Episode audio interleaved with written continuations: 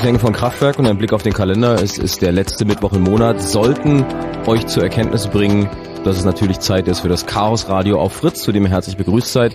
Teil 144 heute. Zu Gast sind Starbuck und der Chef persönlich, Peter Frank. Guten Abend.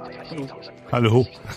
Wir äh, reden heute über ein äh, ähm, ähm, Thema, was am Anfang heute tagsüber ähm, ähm, mir gegenüber ähm, kommentiert wurde mit den Worten, Ach du Gott, das ist ja nun totaler Nerd-Veranstaltung. Es geht um Datenträger, Datenverlust und Datenrettung. Aber ich glaube gar nicht, dass es so eine Nerd-Veranstaltung ist, weil jeder von uns und auch jeder von euch irgendwann mal schon in der vergangenen Zeit sich darüber geärgert hat, dass Daten, die euch wichtig waren, dass ihr die irgendwo hingeschoben habt und danach waren sie nicht mehr da, wo ihr sie eigentlich vermutet, beziehungsweise ihr konntet sie nicht mehr zurückholen und saß dann vor dem großen schwarzen Loch. Wie das zu umgehen ist und äh, was es da alles zu beachten gibt, das wollen wir heute im Laufe der Sendung klären, an der ihr euch natürlich auch gerne beteiligen könnt unter 0331 70 97 110. Aber bevor wir uns in die äh, Welt der äh, Festplatten, USB-Speicher und sonstige Geschichten bewegen, gibt es nochmal ein kleines Update, denn heute gerade gab es im Bundestag eine Entscheidung zu einer Debatte, die seit langer Zeit geführt wird, auch hier in äh, der vorletzten Sendung vom Chaos Radio von vor zwei Wochen gesprochen. Es geht um die äh, geplante Zensur vom Internet beziehungsweise die Sperrung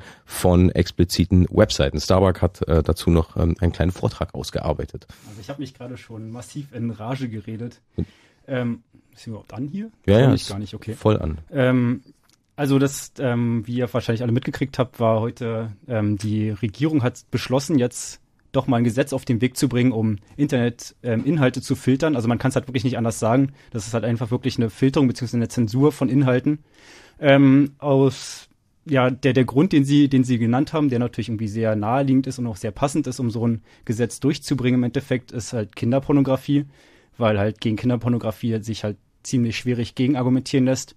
Also wir haben es halt auch immer wieder versucht, mit, mit technischen Daten ähm, zu argumentieren.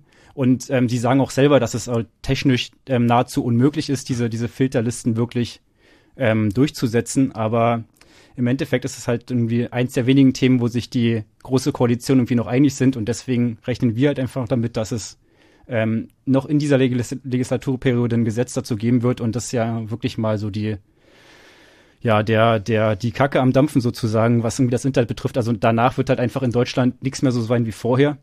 Also was, was sie halt wirklich vorhaben, ist, ähm, die großen Provider zu, zu verpflichten, ähm, Internet, ähm, Sperrinfrastruktur ähm, bei sich aufzubauen. Das heißt, irgendwie jeder Benutzer, der auf eine Seite raufklicken will, die nach Meinung des ja, Insert your ähm, wer auch immer schuld ist, irgendwie hier. Also es ist halt wirklich auch noch ganz unklar, wer halt diese Listen überhaupt verwaltet. Im Moment geht's über äh, ist geplant, dass es das Bundeskriminalamt machen wird. Also nach, nach den neuesten ähm, ähm, Gesetzesvorlagen, beziehungsweise nach dem, was sie heute in der Regierung irgendwie gesagt haben, ist es nicht mehr, mehr das Bundeskriminalamt. Also sie haben jetzt wirklich offen gelassen, wer, wer diese Filterlisten ähm, führt. Also auf jeden Fall geht's halt darum, dass ähm, irgendeine Institution in Deutschland ähm, Filterlisten zur Verfügung stellt, die innerhalb von wenigen Stunden bei jedem Provider in Deutschland eingearbeitet werden müssen. Das heißt, irgendwie, wenn Benutzer, ähm, also Internetsurfer, irgendwie auf eine dieser Domains raufklicken wollen, dass sie dann halt mit so einer Warnhinweis ähm, konfrontiert werden und sagen, wie ähm, die Seite, die sie gerade aufgerufen haben, entspricht nicht der legalen Internet, ähm, was auch immer. Und ähm, wenden sie sich, also bei Fragen wenden sie sich irgendwie an ihr BKA.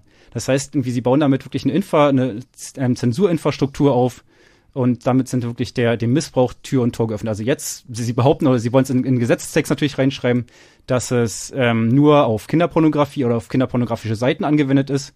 Aber es haben sich halt irgendwie auch schon gen genug andere Institutionen, wie zum Beispiel die, ähm, ähm, ähm, ähm die Rechteverwerter ähm, gemeldet, dass sie halt irgendwie dann auch ähm, zum Beispiel Pirate Bay oder halt irgendwie so Seiten, die halt illegalen oder nach ihrer Meinung illegalen Content anbieten. Es ist wie immer, wenn es äh, eine technische Struktur gibt, gibt es ganz viele Befindlichkeiten und Leute, die sich dafür interessieren, von Musikindustrie über Spielehersteller, über Softwarehersteller und äh, alle möglichen Leute, die natürlich ihre Rechte gewahrt haben wollen. Genau. Und, und hier ist es halt so, ähm, dass die Politiker selber halt nicht wirklich wissen, was sie sich damit eingebrockt haben, weil halt einfach diese Infrastruktur halt so dermaßen missbraucht werden kann, ähm, dass der Nutzen im Gegensatz, also der, der eigentlich nicht vorhandene Nutzen im Gegensatz zu den, zu den schädlichen ähm, Nachwirkungen halt so ähm, groß, äh, so gering ist, dass halt eigentlich klar sein müsste, aus technischer Sicht ist es halt einfach irrsinnig, das umzusetzen. Also die ähm, Filterlisten basieren halt auf Domain Names, also halt das, was man in der URL oben eintippt. Ähm, das heißt, irgendwie jeder, der auch nur ähm, halbwegs mit seinem Browser um, umgehen kann, kann oben halt die IP-Adresse eingeben oder einen Proxy angeben und damit halt diese Sperrlisten umgehen das ist das, was äh, dann bei den Internetausdruckern immer heißt, versierte Internetnutzer wissen es trotzdem zu knacken. Genau, dann sagen, sagt die ähm, Frau von der Leyen irgendwie in dem Fall, ähm, aber das ist natürlich irgendwie Hanebüchen. Also jeder, ja, also jede, jedes Kind heutzutage wird diese, diese Sperrfilter um, umgehen können. Ähm, auf der anderen Seite haben wir natürlich dann die Listen, die halt irgendwie dann natürlich auch veröffentlicht werden müssen oder zumindest bei den Providern ankommen müssen. Ähm, und dort haben natürlich die, die, die Kinderporno-Benutzer oder irgendwie Konsumenten irgendwie die beste Liste, so die Top Ten der deutschen Kinderporno-Seiten, ähm, die sie dann halt irgendwie frei Haus ansurfen können. Also eigentlich halt wirklich ein, ein gegenteiliger Effekt. Ähm, und ähm, das, das große Problem auch, ähm, dass halt einfach ähm, die Seiten halt nicht verschwinden. Das heißt irgendwie die, also die, die Politiker wissen, auf welchen Servern die ähm, existent sind, diese Seiten. Das sind teilweise Server, die in Deutschland stehen.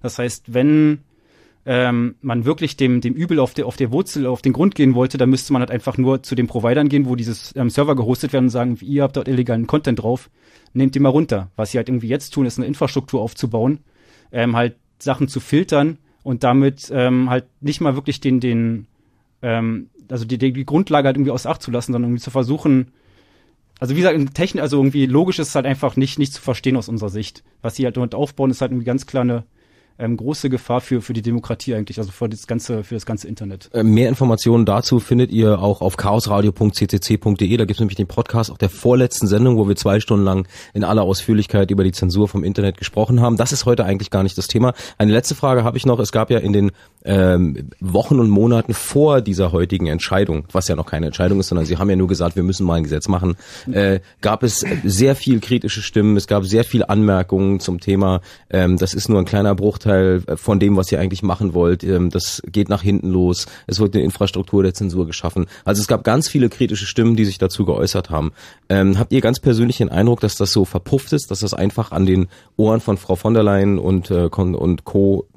vorbeigegangen ist? Also wir haben das, das Gefühl, dass es halt ähm, mit Absicht, also das, also man hat es beim, beim BSI-Gesetz zum Beispiel, beim WKA-Gesetz, haben sie es halt immer schon versucht, irgendwie einzubringen. Dort war die Kritik halt ausreichend groß und sie versuchen es halt immer wieder, bis sie die Gesetze irgendwie, irgendwie durchbringen. Also was wir halt bei anderen Gesetzen irgendwie auch in letzter Zeit schon gesehen haben, sie versuchen halt wirklich ihre ähm, repressiven Gesetze durchzubringen. Wenn es halt irgendwie auf die eine oder andere Weise nicht klappt, versuchen sie halt einfach in zwei Monaten nochmal und irgendwann sind die Stimmen halt ähm, verstummt und irgendwie keine ausreichend kritischen Stimmen mehr da und dann bringen sie es halt einfach durch. Und Kinderpornografie ist natürlich ein Thema, wo man ähm, auf, auf technischer Ebene halt sehr schwer dagegen argumentieren kann. Mhm. Also technisch sind diese Filter halt wirklich total sinnlos. Aber das reicht halt irgendwie genau von der, von der Gegenseite halt ein Argument. Aber die armen Kinder und irgendwie schon bist du halt irgendwie durch mit der Diskussion ist halt ganz schwierig, da wirklich sinnvoll gegen zu argumentieren. Reduzieren wir es mal auf eine einfache Matheaufgabe, die heißt Vorratsdatenspeicherung plus Internetzensur plus biometrische äh, Chipkarten, Datenausweise und Krankenkarten ist gleich Deutschland im Jahre 2009. Willkommen im Chaos Radio auf Fritz. Das sind alles Themen, die uns beschäftigen, aber nicht heute, weil heute reden wir über ähm, geschredderte Daten, Daten, die zu schreddern sind und Daten, die ihr eigentlich gerne gesichert haben wollt, aber nicht so richtig wisst, wie das geht. Das ist das Thema der heutigen Sendung. Wir hören jetzt ein kurzes Stückchen Musik, um eine Pause zu machen. Und dann geht's los im Chaos Radio auf Fritz.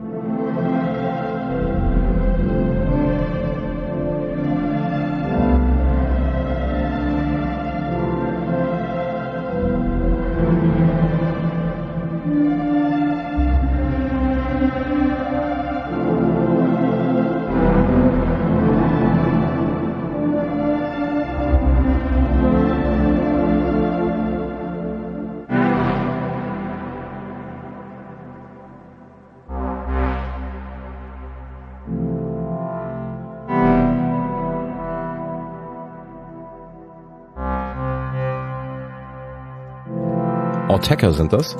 Es gibt übrigens auch eine, eine Playliste zu der Sendung auf fritz.de beziehungsweise chaosradio.ccc.de, da ähm, gibt dann den Link natürlich auch, ihr werdet schon finden, ihr seid ja clevere Kerlchen. Heute ist ähm, Mittwoch, der 25. März, wir sind im 144. Chaosradio.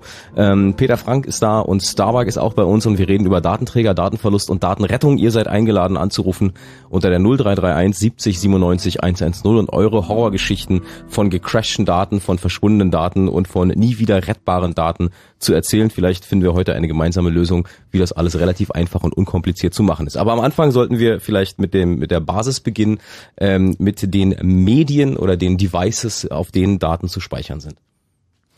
Ja, und da sage ich jetzt mal, ja. werden heute eigentlich immer noch die meisten Daten auf Festplatten gespeichert. Das sind rotierende magnetische Datenspeicher. Ähm, ich gebe erstmal so einen kleinen Überblick, womit wir uns eigentlich heute im Wesentlichen ja. zu beschäftigen haben. Dann die zweite große Gruppe sind Flash-Medien, das sind Halbleiterspeicher, die kommen in verschiedenen Darreichungsformen. USB-Sticks hat jeder, kleine Kärtchen, die man in Kameras oder MP3-Player oder äh, Handys reinsteckt. Also alles, was nicht rotiert? Ja, also da Festspeicher, um, um da beim Bild zu bleiben. Also die genau. rotieren eigentlich nur, wenn man sie in die Hand nimmt und äh, am Bändchen um die Hand schleudert. Oder frustriert in die Ecke haut, weil es nicht mehr lesbar ist. Nimmler dreht ein Video. genau. Und ähm, also das sind mal so die Flash-Medien, die, die kommen mittlerweile auch schon in Verpackungen von konventionellen Festplatten daher, nicht? Das, die nennt man dann Solid State Disks, ist aber technisch im Grunde genommen dasselbe, was im USB-Stick drin ist. Und auch in diesen ganzen Flashkarten. Aber im, im Hype um Technik, Entschuldigung, wenn ich immer wieder unterbreche, aber im Hype um technische Entwicklung sind Solid State Disks oder SSDs im Moment ja das heiße Ding, weil die ja demnächst in Laptops eingebaut werden sollen und dann ist der Laptop ähm, ja, also so hat, haben halt einfach mal alles super. haben halt einfach mal den großen Vorteil, dass sie halt wirklich keine beweglichen Teile haben, also deswegen halt irgendwie Solid State und deswegen natürlich auch sehr viel ähm, weniger anfällig für für Zerstörung oder für Defekte sind, worum es nachher irgendwie noch gehen wird. Mhm. Also die, wahrscheinlich die aber auch nicht das ja, Ei des Kolumbus. Äh, die sitzen ja eh schon in Laptops drin, also diese Ultralight-Laptops von, also dieser X31 von ehemals IBM und jetzt Lenovo, der hat die meines Erachtens schon serienmäßig drin. Mhm. Insofern kommen die nicht, die sind schon da. Äh, äh, aber im Grunde genommen technisch ist das nicht so interessant, weil wir sie eigentlich schon immer gehabt haben. Wir haben sie schon in Form von Kamerakärtchen und MP3-Playern und USB-Sticks gehabt.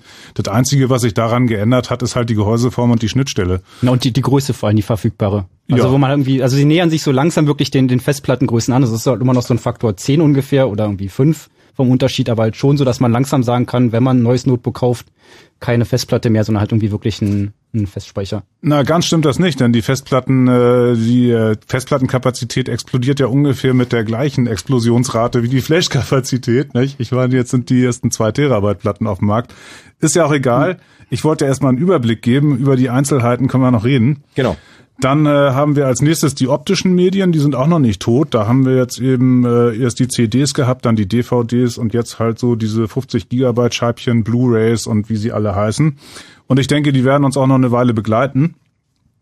Und äh, und dann gibt es noch so, sage ich jetzt mal, so komple äh, komplexere Gebilde. Das sind so Netzwerkspeicher. Dahinter verbergen sich im Grunde genommen mal Disk Arrays also größere Mengen von meistens rotierenden Datenspeichern, die in irgendwelchen Schränken drin sind und über irgendwelche Kabel längere, manchmal viele tausend Kilometer lange Kabel mit meinem Rechner verbunden sind. Auch noch Magnetbänder? Also wird heutzutage noch wirklich Magnetbänder eingesetzt? Das war jetzt eigentlich genau der nächste ja. Punkt, auf den ich kommen wollte, dass nämlich äh, Magnetbänder eigentlich de facto in der Massenanwendung tot sind. Es gibt sie noch in einigen Spezialbereichen äh, wo sie sinnvoll sind, aber Magnetbänder sehen wir zumindest in der Datenrettung immer seltener.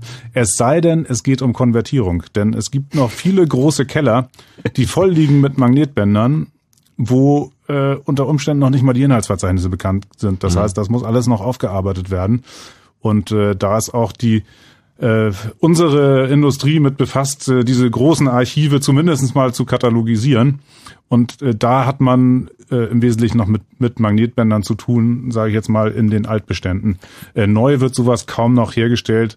Also äh, ich sag mal als Beispiel, kürzlich hatte ich eine Maschine auf dem Tisch, das war so ein Plattenschränkchen, was dazu da war, äh, zwischen einer zwischen einem Magnetbandroboter und äh, dem eigentlichen Backup-Programm zu, äh, zu stecken, weil der Magnetbandroboter nicht schnell genug war, die Daten wegzuschreiben. Also hat man einen Plattenschrank dazwischen getan, der das Magnetband simuliert wo aber die Daten schneller annehmen kann. Das klingt total nach Daniel Düsentrieb. Und dann nach hinten raus die dann langsam wegschreibt, nachdem das Backup schon längst passiert ist. Ah. Ähm, du hast gerade gesagt, es gibt einige Spezialbereiche, in denen Magnetbänder immer noch eingesetzt werden. Was sind es für Spezialbereiche? Na, ein Klassiker ist äh, Video, nicht zum Beispiel. Also jetzt, man hat ja nach wie vor ähm, diese Mini-TV-Kassetten. Das sind ja letztlich auch Datenbänder. Mhm. Ähm, ist technisch nichts anderes als, als ein, als ein Backup-Band eigentlich. Ansonsten gibt's eigentlich kaum noch. Also die Backup-Bänder, wie wir sie früher gehabt haben, Kassette in PC reinstecken und, rrr, und, und vor und zurückspulen, ja. das ist so gut wie tot. Das wird heute eigentlich durch Plattentechnik ersetzt. Okay, also das, das Ding, wir, wir fassen zusammen, das Ding, was jetzt demnächst kommt, sind äh, ähm, SSDs, also Solid State Disks ähm, Flash-Speicher, die ausgebaut werden und immer noch die gute alte äh, Harddisk, die Festplatte. Ja, genau, die für die für die ganz großen Eisen wird die Festplatte so schnell nicht ausgedient haben, weil mhm. einfach die Kapazität äh, nach wie vor in absurden Größenordnungen wächst. Haben wir, haben wir noch so andere optische Speicher, also so holographische Speicher? Gibt's noch nicht wirklich im Einsatz, oder? Äh, die sind, also äh, ich habe sowas schon mal materialisieren sehen, aber die sind, äh, die sind im kommerziellen Einsatz eigentlich, haben die, äh, haben die keine Bedeutung im Moment. Okay.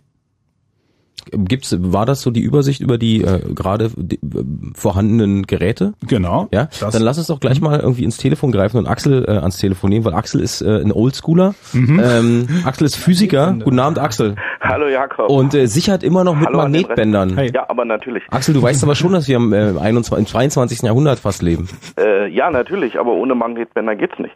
Äh, also wir haben wirklich noch große große Magnetbandschränke und wir haben genau die Technologie. Du meinst wir bei euch auf Arbeit? Wir bei uns auf Arbeit. Mhm. Ja. Wo arbeitest du denn? Äh, bei Bessie, ah. Berliner Elektronenspeicher, ja, ja. Synchronstrahlung. Äh, also sprich Messdatenanfall vom allerfeinsten in Größenordnung äh, und die müssen einfach äh, auch auf einem virtuellen Bandlaufwerk, sprich auf dem beschriebenen Plattenschrank zwischengespeichert werden. Ah, da ist er ja.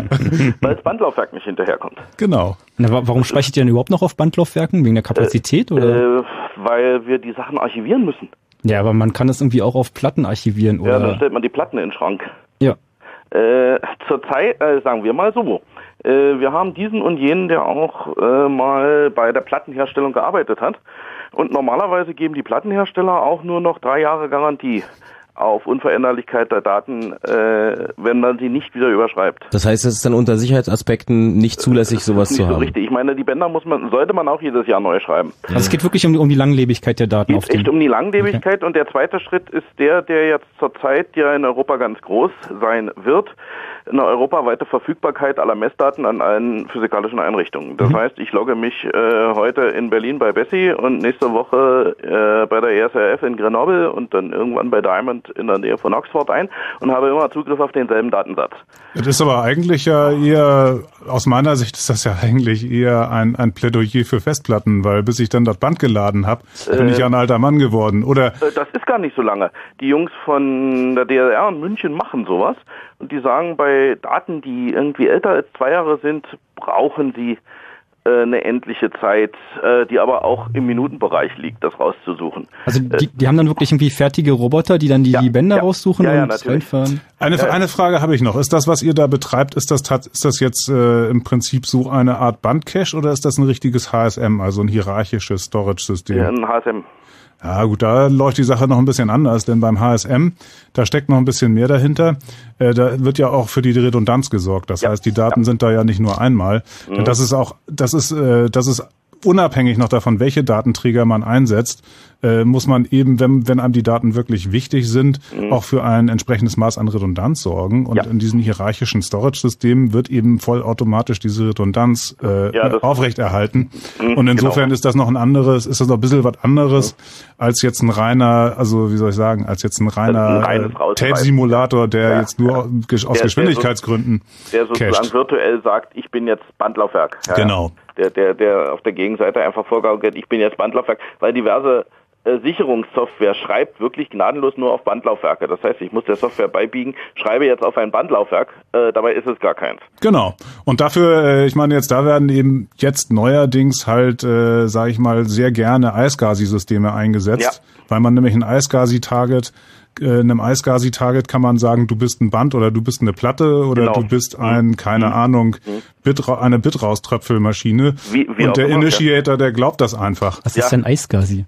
Oh, okay. Du musst jetzt schon erklären hier. Ich, ich muss jetzt schon erklären. Und du hast vor allem noch zwei Minuten, bis die Nachrichten kommen. Ich habe nur noch zwei Minuten. Okay, ich erkläre in zwei Minuten Eisgasi. Einverstanden? Warte mal, bevor du Eisgasi erklärst, eine Frage noch an Axel, damit wir die äh, eine Dimension der Größenordnung kriegen. Du hast gesagt, es fallen bei euch Mess, Messdaten ohne Ende an und ihr archiviert die auf Band. Wie groß ist denn dieses Archiv? So zwei Fußballfelder unterirdisch? Also unterirdisch ist es schon. Also es ist im Keller. Damit ist es nicht so richtig unterirdisch und es ist auch kein Hochsicherheitsbunker und es ist auch noch kein äh, feuersicherer Schrank um das ganze Bandlaufwerksystem. Also die Bänder selber lagern in feuersicheren Schränken, aber es ist nicht die ganze Maschine noch in so. Na sag mal, wie groß dieser Raum ist. Pff, äh, oh, frag mich. Ja, mach ich ja.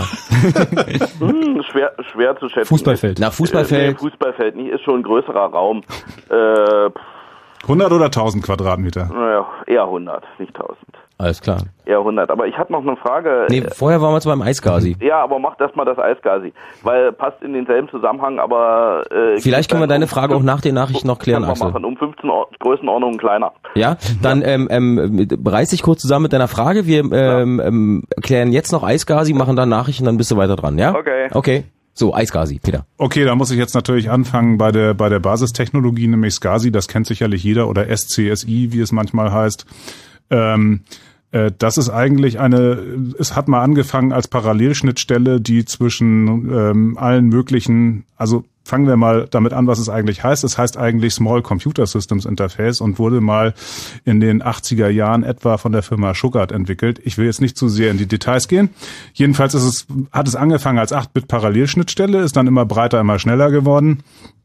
Und irgendwann äh, hat man sich überlegt, weil das eine sehr, weil das eine sehr intelligente Kommandostruktur hatte oder Kommandostruktur ist das falsche Wort, also ein sehr intelligentes Protokoll gehabt hat, hat man sich überlegt, können wir dieses Protokoll nicht auf aktuelle Medien heben? Und dann hat man das erst auf Glasfaser gesprochen äh, in solchen Storage Area Networks und dann hat man irgendwann gesagt, na ja, hm, unser Gigabit Ethernet ist ja eigentlich auch nicht viel langsamer als die Fiber, also können wir das doch auch über Gigabit Ethernet sprechen und äh, so ist im Grunde genommen dieses SCSI-Protokoll dann irgendwann auf ein Netzwerk äh, äh, auf einem Netzwerk gesprochen worden und das hat man dann iSCSI genannt. Das ist sozusagen also eigentlich nur Hardware-Abstraktionslayer. Genau, das ist sozusagen SCSI über Internet, wenn man so will.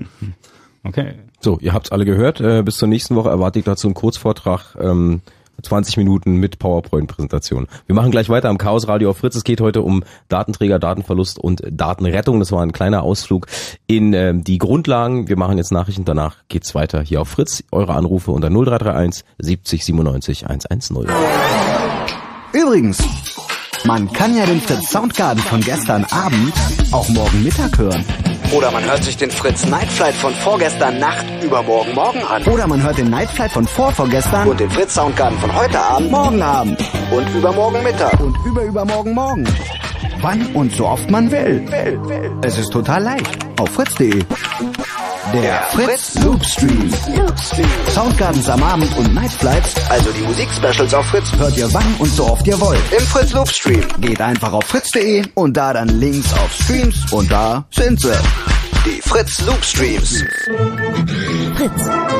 Und das hört doch, wann ihr wollt. Zwei Minuten nach halb elf.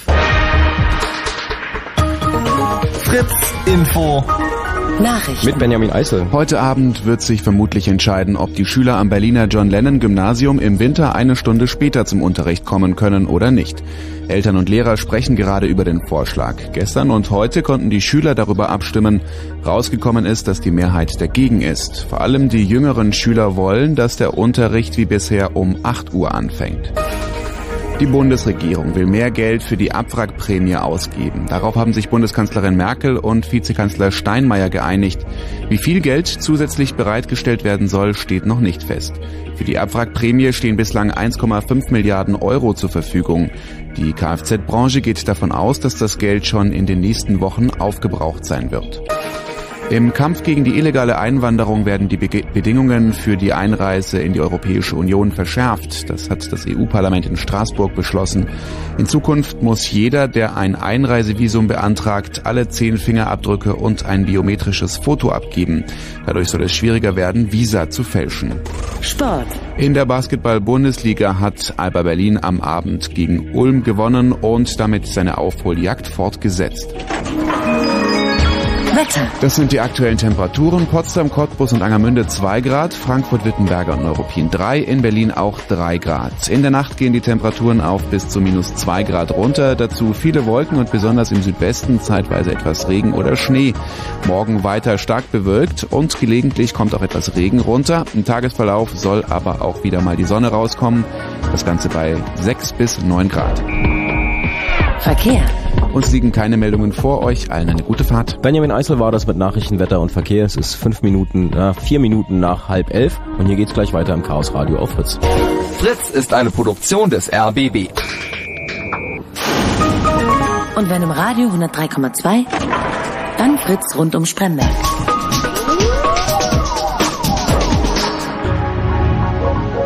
Blue Moon. Die zwei Sprechstunden.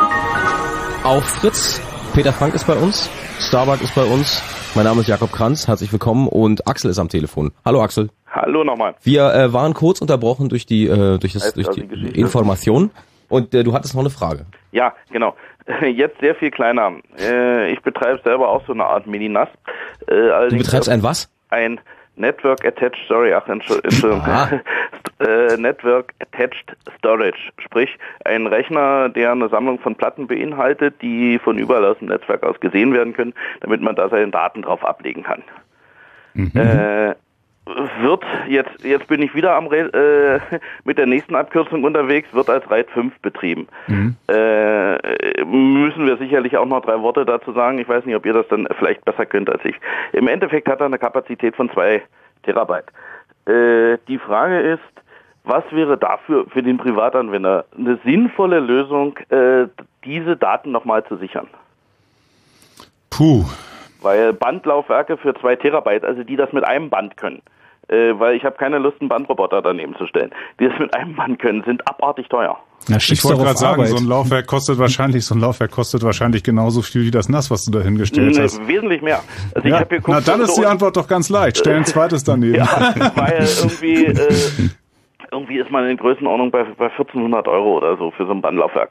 Das ist schon ganz schön heftig. Erklär uns doch mal, was du mit diesem äh, Network, Network Attached Storage System bei dir zu Hause machst. Ich war. Außer Geld dafür ausgeben und dich ärgern, dass du die Daten nicht sichern kannst. Geld dafür ausgeben ist das eine, das Interesse am Basteln das zweite. Mhm. Und dann ging es einfach darum, ich sitze mal an dem Rechner und mal an dem und mal an dem und ärgere mich dann regelmäßig, dass ich genau das Bild, was ich jetzt suche, nicht auf dem Rechner zur Verfügung habe, sondern den CD-Stapel durchsuchen muss, wo das Bild, also das, das Foto, was ich irgendwann mal gemacht habe, von dem ich genau weiß, es war dann und dann und da und da, dass ich jetzt einen riesen Plattenstapel, CD-Stapel durchsuchen muss oder sage, ach Mist, das ist auf dem anderen Rechner oder das ist auf irgendwie einer externen Platte. Damit du nicht immer mit USB-Sticks hinter deinen Ohren durch die Gegend rennst. externe Platte hinterher, dann ist das eventuell ein Laptop, der bloß USB 1.1 kann, da suche ich mir auf der Platte tot.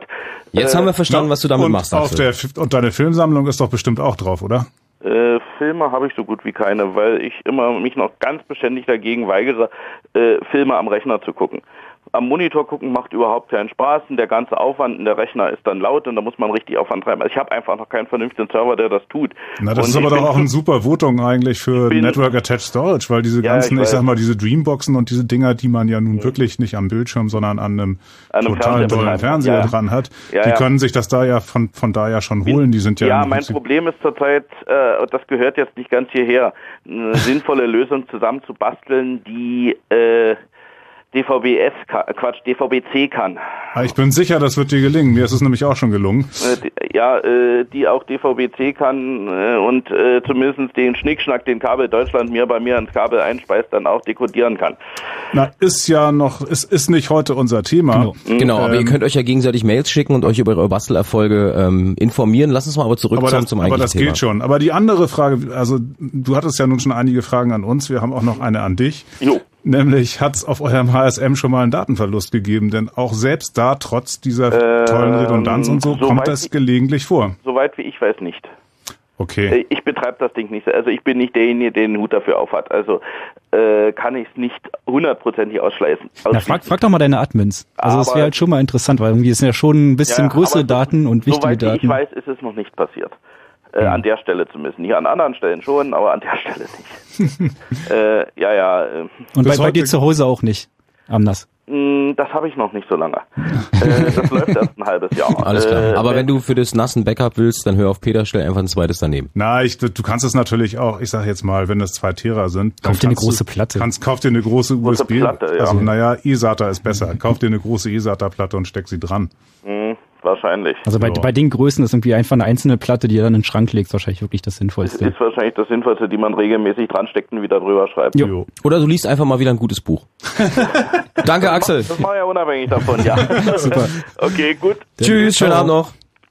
0331 70 97 110. Wir machen hier heute nicht unbedingt Lebenshilfe für Nerds, aber trotzdem seid ihr eingeladen anzurufen und uns zu erzählen, wann äh, ihr schon mal in den zweifelhaften Genuss eines Datenverlusts gekommen seid. Eure Festplatte ist gecrashed, ihr hattet kein Backup, beziehungsweise das Backup, was ihr habt, will nicht mehr dorthin zurück, wo ihr es braucht. Was macht man dann in so einem Fall? Das ist das Thema im heutigen Chaos Radio. Datenträger, Datenverlust, Datenrettung. Peter Frank und Starbucks sind bei uns und äh, der nächste am Telefon ist Martin. Guten Abend, Martin. Hi. Hey. Tachchen, was ist dein Problem? Ähm, und zwar hatte ich so mehrere Hobbyprojekte auf einer Festplatte gespeichert, so ein paar Zeichnungen, ein paar Blender-Dateien. Und irgendwann bin ich da mal hängen geblieben am Kabel und seitdem macht die Festplatte nur noch so Handygeräusche, also so dili dili dili dili dili. Und äh, ja, kann nicht mehr zugreifen. Liegt aber nicht an dem Festplattengehäuse, also an dem externen Gehäuse, weil ich habe da jetzt eine andere alte 80 Gigabyte Festplatte drin und die funktioniert wunderbar. also, also am Kabel hängen geblieben, damit wolltest du uns durch die Blume sagen, dass die umgefallen ist oder runtergefallen ist. Ja, genau. Ah, so, Genau. und du hast auf der Platte jetzt Daten, die du gerne wieder hättest. Äh, ja, der Ach. ist ganz schön und der hatte ich mich auch mal erkundigt. Im Internet gibt es ja so diverse Anbieter, die versprechen, ja, wir könnten eventuell da Daten retten Mhm. und äh, welche Geräusch macht denn das, die, die Festplatte und kostenlose Telefonnummer, bla.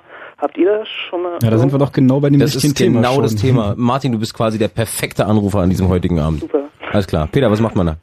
Ja, naja gut, ich meine jetzt, na klar, da, da gibt's halt professionelle Datenretter und die können sowas in Ordnung bringen. Und dieses Umfallen und das Geräusch sagt mir so, sagt mir aus meiner Erfahrung, dass da irgendwas zwischen die Köpfe liegen irgendwo mitten auf dem Medium, bis deine Spindel ist verbogen passiert ist. Da kommst du auf jeden Fall an einem Reinraumlabor nicht vorbei. Aus welcher Höhe ist sie denn gefallen, Martin? Die ist weder aus einer Höhe, ist umgekippt, kann man sozusagen. Ja, das Also ist leider auch eine sehr ungünstige Bewegung für so eine Festplatte. Also dieses, äh, das Geräusch, was du so vorgemacht hast, das hört sich so an, als ob sich praktisch die, die äh, Magnetscheiben da drin nicht mehr drehen, sondern dass praktisch der Motorcontroller versucht, die Drehung zu versetzen und das gelingt ihm nicht. Und dafür gibt es normalerweise zwei Möglichkeiten. Die eine Möglichkeit ist die sogenannte Stiction, das heißt, dass die Köpfe auf den Oberflächen kleben und deswegen der Motor nicht genug Kraft hat, ähm, die Platte anzudrehen. Dafür muss man übrigens dankbar sein, dass er nicht genug Kraft hat. Der wird nämlich die Köpfe abreißen von ihren Trägern. Und dadurch werden dann die Daten erst recht verloren. Äh, dann würden die Köpfe praktisch auf den Scheiben äh, im Kreis fahren. Und äh, das ist sicherlich nicht die normale Art, wie, äh, wie eine Platte funktioniert. Vielleicht, vielleicht von weg, sollten wir vielleicht noch jetzt mal kurz erklären, wie, wie Platten wirklich funktionieren im Einzelnen. Also man hatte wirklich rotierende Scheiben, wo halt irgendwie magnetische Medien drauf sind. Ähm, und halt ein, ein, ein Schreiblesekopf, der halt irgendwie in, in wirklich sehr kleinen Abstand, ein paar Mikrometer, wie viel ist Weniger. das heutzutage? Weniger als ein Mikrometer halt irgendwie auf einen Luftfilm gelagert über diese Platten, beziehungsweise die Platten drehen sich unter dem Kopf weg. Und ähm, dadurch kann dann irgendwie halt die, ähm, werden halt ummagnetisiert oder beim Auslesen dann halt irgendwie die Magnete, also die Magnetspins ausgelesen. Und halt, was bei dir passiert ist, ist halt durch das Umkippen ist der Kopf halt irgendwie auf die Platte raufgeschlagen, was halt normalerweise nicht passieren darf. Und dann halt irgendwie daran festgeklebt oder was auch immer. Und das ist das Problem jetzt wohl. Na, wenn die Platte währenddessen in Betrieb war, dann kann man sogar davon ausgehen, dass die, dass die, also das ist ja im Prinzip ist das eine Mechanik, das ist äh, so eine Art, äh, so eine Art Dorn. Also wir nennen das die Spindel, wo die, wo, wo diese Platten draufgesetzt sind mechanisch. Das ist wie eine Art Achse, also wie die, wie die Achse von einem, von einem Autorad. Wie bei einem Schallplattenspieler kann man sich das denn ungefähr vorstellen. Ja, genau, genau. Richtig. Nur, und dass wenn die diese Nadel nicht Spindel verbogen ist, das heißt also durch dieses Umfallen, gerade diese Umfallbewegung ist ungeheuer gefährlich für die Spindel. Die ist relativ dünn. Das ist so ein Stahlstift von, naja, sagen wir mal ein paar Millimetern Durchmesser. Und das gesamte Plattengewicht lagert da drauf. Und wenn diese Platte jetzt umkippt, dann kann das eben tatsächlich sein, dass diese Spindel, und die ist ja auch gelagert noch, dass diese Spindel verbiegt und durch dieses Verbiegen praktisch dann die, die, äh, die Lagerschalen an der Spindel äh, praktisch äh, zu einer äh, Haftreibung führen, sprich das Ding dreht sich nicht mehr. Und das ist aber auch bei einer verbogenen Spindel sehr gut, denn da würde da drin alles kaputt gehen, wenn sich das noch drehen würde. Also nehmt Martin als glühendes Beispiel, macht mit euren Festplatten alles, klebt irgendwie Bussibär-Aufkleber drauf, stellt sie auf eine Blumenvase, was auch immer, aber lasst die Dinger um Gottes Willen niemals umkippen oder fallen, dann habt ihr ein Problem. Was macht Martin jetzt aber mit der Platte? Zum Experten. Du hast Datenrettung schon mal, professionelle Also, ich Datenrettung kann, schon dir, mal ich, ich kann da sagen, also in dem Fall mit diesem Geräusch und dieser Geschichte kommst du an einem professionellen Reinraumlabor nicht vorbei und da ist man auf jeden Fall immer bei so einem Problem schon mal mindestens ein paar Hunderter los. Super, na dann scheiß ich da drauf und, und mach das nochmal neu. Aber ich hatte mal äh, vor einer Weile sowas wie äh, Flüssigkeiten gelagerte Festplatten gesehen. Äh, das In- sind eigentlich alle. Also alle modernen Festplatten werden heute mit sogenannten FDBs ausgeliefert, Fluid Dynamic Bearings. Das sind äh, das sind im Grunde genommen Flüssigkeitslager, die funktionieren so, dass zwei Platten einander gegenüber liegen, in die äh, so kleine, ähm, ähm, wie soll ich sagen, so kleine Gräben reingefräst sind und dazwischen ist eine Flüssigkeit, die Lagerflüssigkeit und durch die Rotation wird sozusagen eine, eine Welle dieser Flüssigkeit zwischen den Platten aufgebaut und darauf schwimmt der gesamte Plattenstapel.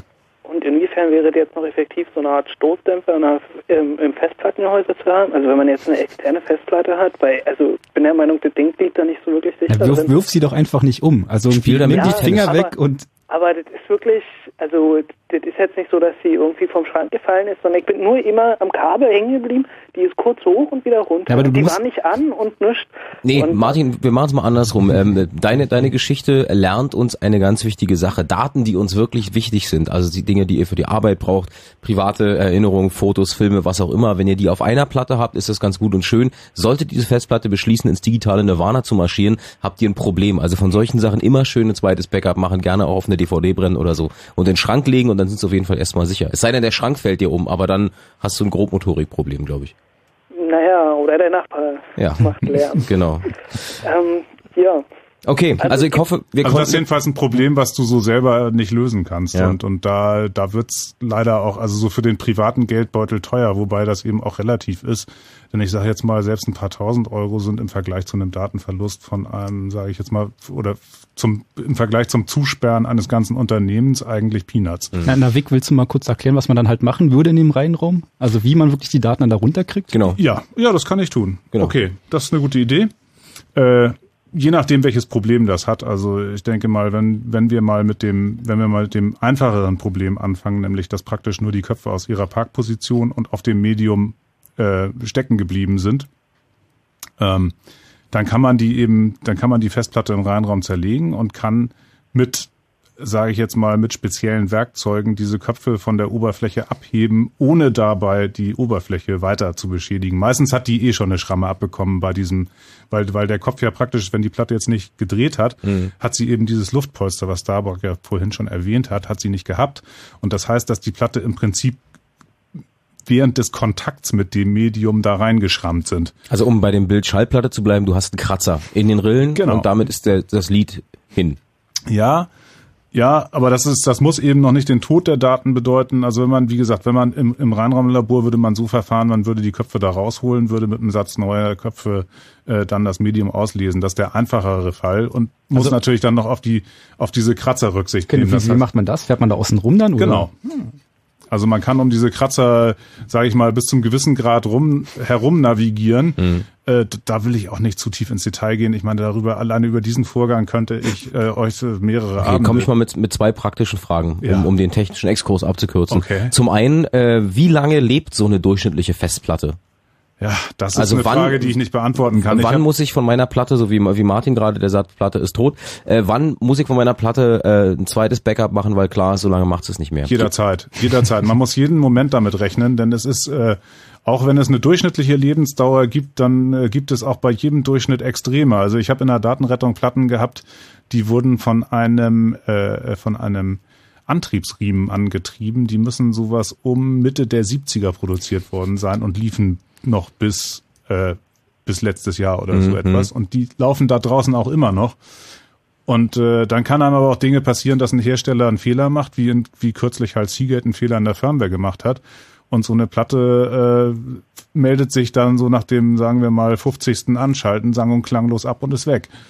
Also, also äh, niemals sicher sein von den wichtigen Sachen immer ein zweites Backup machen. Ganz genau. Also man kann okay. es einfach, man kann es einfach nicht vorhersehen. Und auch diese ganzen Techniken, die die äh, vorgeben, das vorhersehen zu können, wie Smart, um mal das, äh, um mal das bekannteste Beispiel zu wählen, die äh, deren Aussagekraft ist nahe null.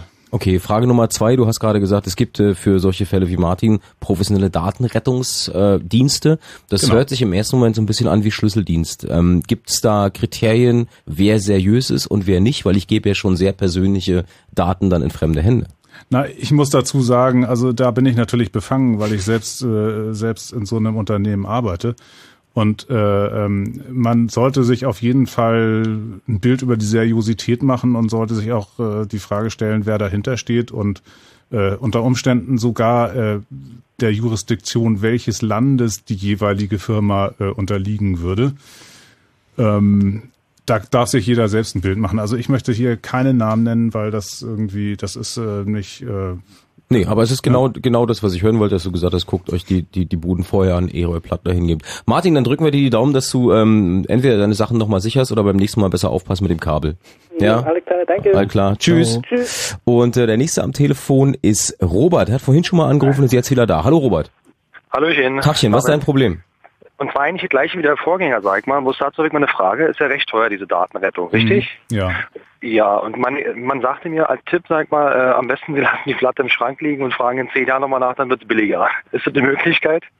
Äh, es, es wäre denkbar, allerdings nach meinen Erfahrungen äh, ist es nach zehn Jahren eigentlich schon zu spät. Denn wenn ich heute wenn ich heute eine, eine Platte reinbekomme, die vor, die vor zehn Jahren aktuell ist, dann wird's meistens, naja gut, bei zehn Jahren vielleicht noch nicht.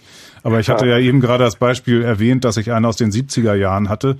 Das ist sehr, sehr teuer geworden, weil ich die gesamte Technik dazu aufbauen musste. Das heißt, ich musste eine komplette Wex aufbauen, ich musste den Plattenschrank dazu aufbauen, den Controller irgendwoher beschaffen, dann äh, diese Platte wieder, also das war ja nur die HDA, äh, also jetzt praktisch nur die das das äh, das Gehäuse mit den Scheiben drin und ja. das wieder in ein 19 Zoll Gehäuse einpflanzen und äh, ähm, sage ich jetzt mal, da war ein schöner großer äh, ein schöner großer Wechselstrommotor über einen Treibriemen mit verbunden. Also das war nicht für 25,30 Euro zu haben. Und das alles wieder so zusammenzubauen, dass es im Grunde genommen, äh, dass ich eine Anlage habe, die wie 1975 funktioniert und dann auch noch die darauf gespeicherten Formate äh, in ein heute lesbares zu übersetzen.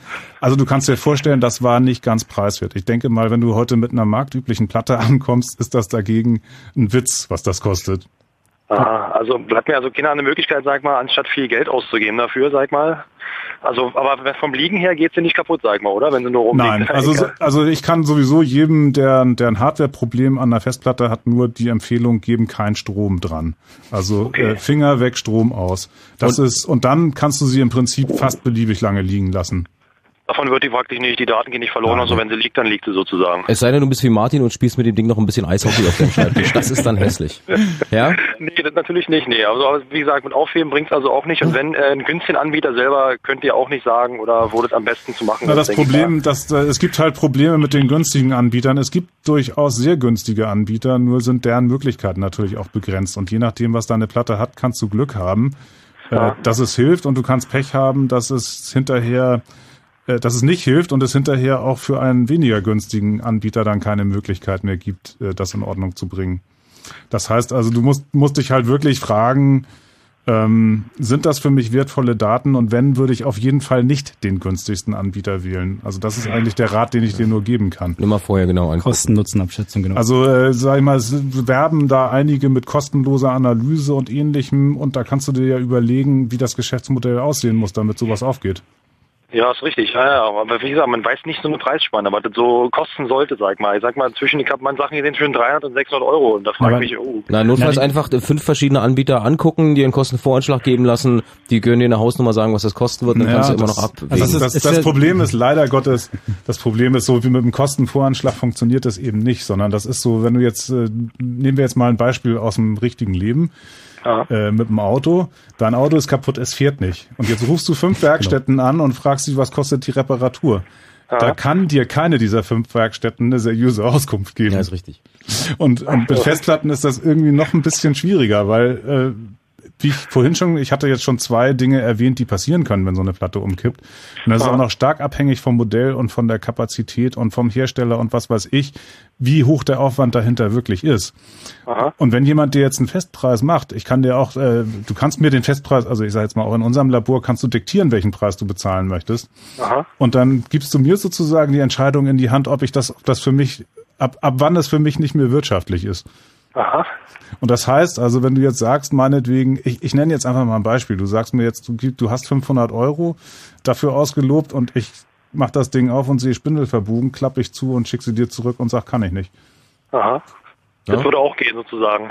Ja, ja, klar, das ist, das ist ja, das ist ja halt, eine, das ist eine Kalkulationsfrage. Aber wenn solche Daten wirklich wichtig sind, dann ist die Sache ganz anders. Dann, dann, ähm, sage ich jetzt mal, da muss man das, um überhaupt seriös was dazu sagen zu können, was das Ding denn nun hat, muss man sie eigentlich erstmal analysiert genau. haben. Also es ist ja, ist ja so, dass halt einfach viele Probleme auftauchen können. Also es kann ja zum Beispiel auch einfach nur die Elektronik kaputt sein Und da irgendwie ja. lötet man irgendwie im Zweifelsfall irgendwie einen Stein aus, lötet aus von der gleichen Festplattenserie den, den Stein wieder rauf und dann ja. funktioniert sie auch wieder. Das heißt irgendwie ja. halt diesen Kostenvoranschlag, da muss man halt wirklich erstmal raufgeguckt haben. Das wäre der günstigste Fall. Das klingt aber nach einem absolut krisensicheren Job. Was muss man eigentlich gelernt haben, um so einen Job zu machen, Peter?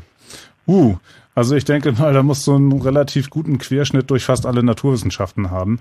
Äh, also auf jeden Fall ist es nützlich, wenn du Physik, Elektronik, äh, Informatik und äh, Mathematik kannst. Das ist auf jeden Fall von Vorteil. Also morgen im Unterricht immer schön aufpassen. Robert, danke dir für den Anruf. Wunderbar, ich danke auch. Tschüss. Ciao. ja? Tschüss. Ähm, ich glaube, wir haben in ein äh, Wespennest gestochen. Das heißt so schön, jetzt haben alle Leute irgendwie Probleme mit ihren Daten und ihren Festplatten. Fight klingt auch ganz dramatisch. Hallo Fight, guten Abend. Ja, guten Abend. Hi. Du hast heute äh, Daten durch ein Missgeschick verloren. Was ist denn passiert? Ja, äh, also gestern oder so hat es angefangen, dass sie eine Platte rumort hat oder sowas oder so gefiebst. Ich habe es ignoriert. Großer Fehler. Und dann kam dann so, äh, heute Morgen kam dann so die E-Mail, äh, dass mein RAID-Verbund gerade eben eine Platte verloren hat. Also es sind zehn Platten drin gewesen, 640er Western Digital. Ähm, und ähm, ja, kommt bei dem die E-Mail, ich so, fuck, geh halt hin, äh, guck, guck, welche Platte es ist anhand der, der SATA-Erkennungen äh, die ab und dann geht halt dieses Geräusch aus. Und meine Freundin stand gerade hinten dran und ich so, oh, guck mal. Und wollte mir das Geräusch wieder zeigen und ähm, steckt Strom wieder dran.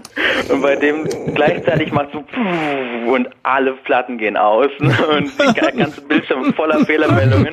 Ja, dann, hast du, dann hast du aber mal echt so irgendwie alles falsch gemacht, was man falsch machen konnte, oder? Guck mal, die erste, die, äh, äh, Grundsatz Nummer eins, den, Thomas, den Peter eben schon angebracht hat, ist, wenn die Platte möglicherweise kaputt ist, lass den Strom weg davon. Naja, Fight, das weißt du jetzt auch. Okay, wie geht's weiter? Ja, ich habe jetzt halt ähm, noch jetzt noch eine andere Platte war irgendwie auch noch hat Fehler gemacht und sowas. Also als ich dann wieder angeschlossen habe und habe halt äh, versucht den RAID wiederherzustellen, dann ähm, hat er dann zwar natürlich die, die, die Spare, die dann halt weg war, hat er versucht dann neu aufzubauen, aber auf irgendeiner weiteren Platte waren dann plötzlich drei oder vier Sektoren defekt und dann hat er natürlich komplett abgebrochen. Das war so ein Linux Software RAID und ähm, ja, da habe ich quasi alles aufgegeben und habe halt jetzt dann neu aufgebaut, 5 Terabyte an Filmen weg. Bisschen ärgerlich. Jetzt meine Frage wäre halt gewesen, jetzt um mich noch ein bisschen zu ärgern, hätte man das eigentlich wiederherstellen können? Also hätte ich sagen können, hier ignoriere mal diese Scheißsektoren und dann habe ich halt irgendwie ein paar Dateien weg. Oder wäre das sowieso aussichtslos gewesen? Also mit, mit ignorieren hätte man das sicherlich nicht wieder hinbekommen, aber ich sage jetzt mal, das ist, äh, also da, dazu möchte ich zwei Anmerkungen machen. Die eine Anmerkung ist, das ist, das sind Standardfälle, die wir jeden Tag behandeln. Und die zweite Anmerkung ist, ähm, die Sicherheit, die RAID 5 suggeriert, ist in vielen Fällen, ähm, kann es in vielen Fällen nicht einhalten. Und die meisten, die meisten RAID 5 sterben beim Rebuild. Und zwar gibt es dafür auch einen guten Grund. Also, das hattest du ja, also genau, du bist im Grunde genommen, hast du den symptomatischen Problemfall des RAID 5 erlebt. Nämlich, dass bei, wo du eigentlich eine neue Platte reingesteckt hast, weil dir eine ausgefallen ist, dass genau in dem Moment eine andere Platte ausgefallen ist. Und die Wahrheit ist, die andere Platte hatte diese Lesefehler oder Fehler, welche Fehler auch immer, schon wahrscheinlich schon wesentlich länger. Es ist bloß nicht aufgefallen, weil das RAID grundsätzlich nur die Sektoren bewertet, die auch angefasst werden. Und wahrscheinlich wurden eben diese Fehler, die, die, die, diese Sektoren, die diese Fehler haben, längere Zeit nicht angefasst. Und deswegen ist das gar nicht aufgefallen, dass diese Platte schon ein Problem hatte. Nun ist es so, dass wenn jetzt, wenn du jetzt eine, eine, eine Spare-Platte reinsteckst und die soll rebildet werden, das heißt, die soll aus den an, restlichen neun Platten bei dir, also wenn es zehn waren, muss die aus den restlichen neun berechnet werden. Und das bedeutet natürlich, dass jeder Sektor auf jeder Festplatte in diesem Disk Array jetzt angefasst wird bei diesem Vorgang. Mhm. Und das bedeutet, äh, wenn es eben dort auf irgendeiner anderen Platte noch Probleme gibt, dass genau in dem Moment, äh, wo dieses Rebuild durchgeführt wird, die Wahrscheinlichkeit am höchsten ist, dass dein Disk Array ausfällt. Super. Und wenn das passiert, ist es natürlich klar, dass dein gesamtes Array hinüber ist, weil wenn mehr, wenn an einer Stelle mehr als zwei Platten einen Fehler haben, dann kannst du die Daten nicht mehr berechnen bei RAID 5. Und dadurch sagt der RAID-Controller dann zu Recht, das kann ich nicht mehr hier ist, hier ist mal Schluss. Also Veit, du hast sozusagen äh, Dominostein mit Boxhandschuhen aufgebaut. Aber, aber die gute Nachricht ist, dass das, äh, dass das für einen Datenretter keine, also für einen seriösen Datenretter keine besonders große Herausforderung ist. Das heißt also, man kann sowas, man kann sowas äh, in vernünftiger Zeit mit vernünftigen Kosten wiederherstellen. Wie lange dauert sowas denn? So, wenn du sagst vernünftige Zeit, was ist denn da die Größenordnung? Naja, so Vier im Wochen? Normalfall. Nein, bist du wahnsinnig? Das Sag jetzt mal. Also ich sage jetzt mal, der, der Standarddurchlauf für so einen Fall liegt zwischen zwei und vier Tagen. Mhm. Und der Expressdurchlauf für seinen Fall, das waren glaube ich fünf Teraner. Sagtest du fünf Terabyte? Ja, grob. Okay, grob fünf Terabyte, zehn Festplatten, RAID 5, Standarddurchlauf, also zwei bis vier Tage und Expressdurchlaufzeit würde ich mal sagen, kann, äh, würde ich mal bei sowas wie 48 Stunden, 24 bis 48 Stunden sagen. Ist, ist der Preis dann abhängig von der Anzahl der Platten? Der Preis ist abhängig von der Anzahl der Platten, von der Schwere des Problems, äh, von der von dem Gesamtvolumen der Daten. Äh, okay. Also wie soll ich sagen? Das ist ein Kaffeesatzalgorithmus. Veit, du siehst, es ist noch nicht alles verloren. Ja, ich Jetzt schon. Jetzt habe ich also Naja. äh, RAID, RAID 6 und neu aufgebaut. Oder, äh, apropos RAID 6, ist das besser? Naja, also es erhöht auf jeden Fall die Redundanz. Also man, es gibt ja mehrere Möglichkeiten, das anzugehen. Entweder man, man definiert mehrere RAID 5 Packs, äh, so dass man im Zweifelsfall, also sagen wir mal jetzt, du nimmst immer nur drei Platten oder, oder vier Platten pro RAID 5 oder du hattest zehn, dann nimmst du halt fünf. Äh, dann hast du halt zwei getrennte Arrays und dann verlierst du halt nur eins, wenn es schief geht. Äh, die andere Möglichkeit ist halt RAID 6. RAID 6 verspricht dir ähm, eine höhere Redundanz. Ich vermute mal, dass du zwei Platten Redundanz genommen hast. Das heißt also, du hast jetzt acht plus zwei, also Nettokapazität von acht Platten.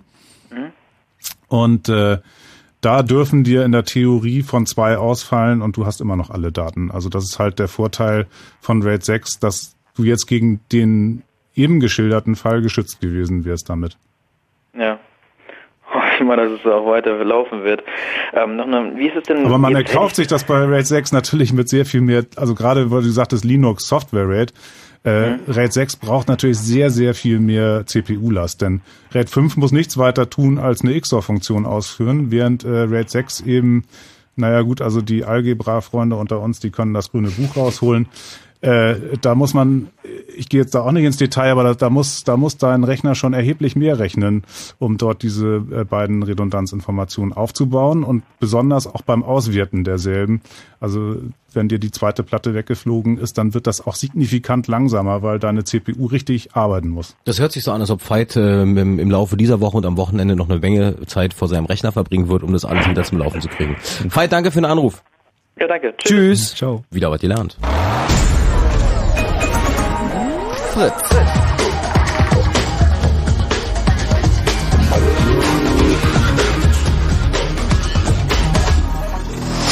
Blue Moon. Die zwei Sprechstunden.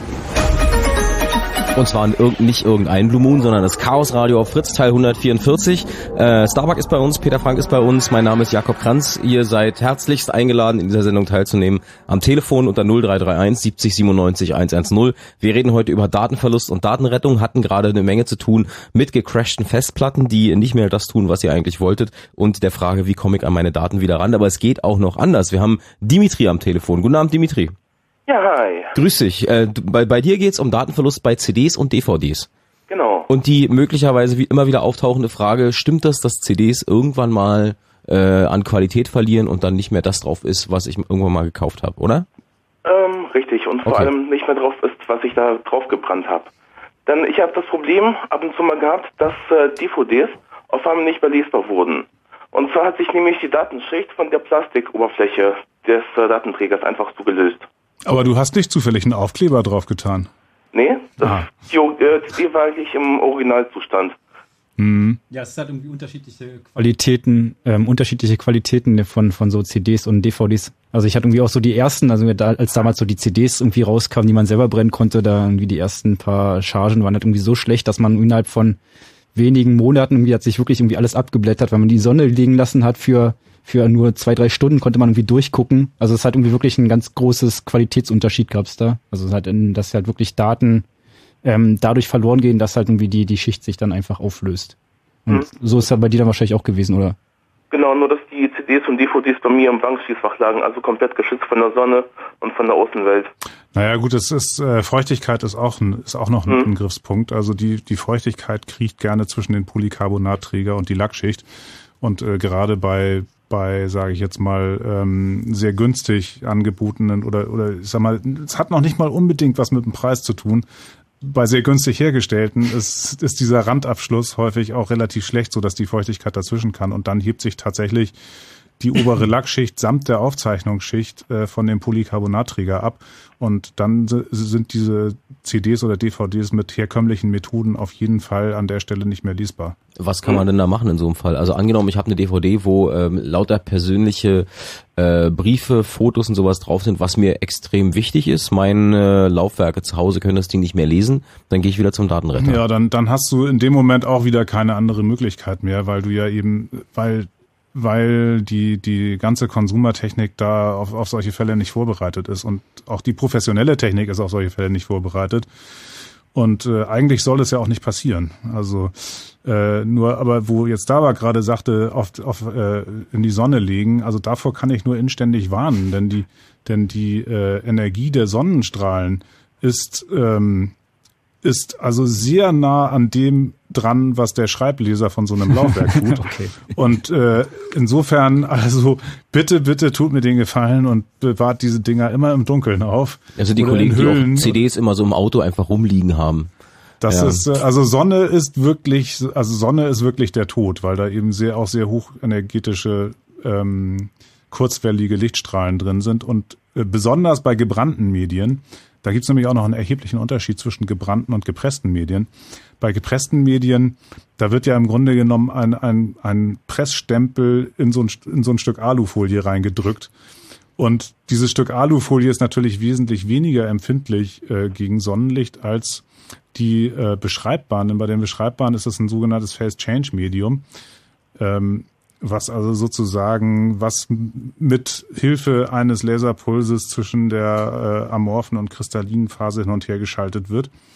Und, ähm, und da ist ja sozusagen, da ist, da ist gerade diese Lichtenergie wird dazu verwendet, um diese Phase umzuschalten. Und das bedeutet, dass man das natürlich da auch, auch wieder rückgängig machen kann. Also ähm, gerade jetzt ist, jeder kennt ja auch wiederbeschreibbare äh, ja, Medien. Mhm. Und da muss es ja eine Möglichkeit geben, das auch umzukehren. Und äh, da ist Sonnenstrahlung, halten, ja. da ist Sonnenstrahlung sowas wie mit der Schrotflinte draufschießen.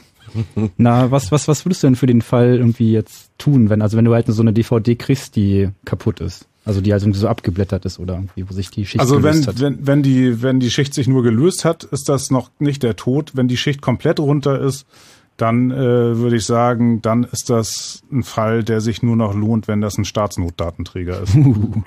also äh, bei welchen wohl eine teilweise Ablösung oder Schrammen drauf sind, dafür haben wir Maschinen, mit denen wir die noch äh, rotierend auslesen können sobald das damit nicht mehr, also sobald man sie sozusagen nicht mehr rotieren kann und sie rotierend auslesen, wird die Sache schnell sehr, sehr teuer. Also ihr lest sie dann praktisch auf dem gleichen Weg aus, wie ein Player das auch machen würde, aber irgendwie die ganze Fehlerkorrektur macht ihr dann selber, oder? Genau. Das ist die eine Methode und die andere Methode ist dann halt die, die äh, mit der optischen Mikroskopie.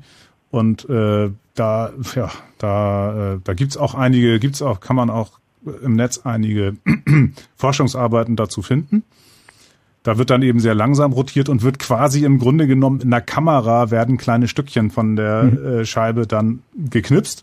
Und diese Bilder setzt man dann zusammen an der Stelle, wo sie zusammengehören. Also die Probleme möge sich jeder selber ausmalen.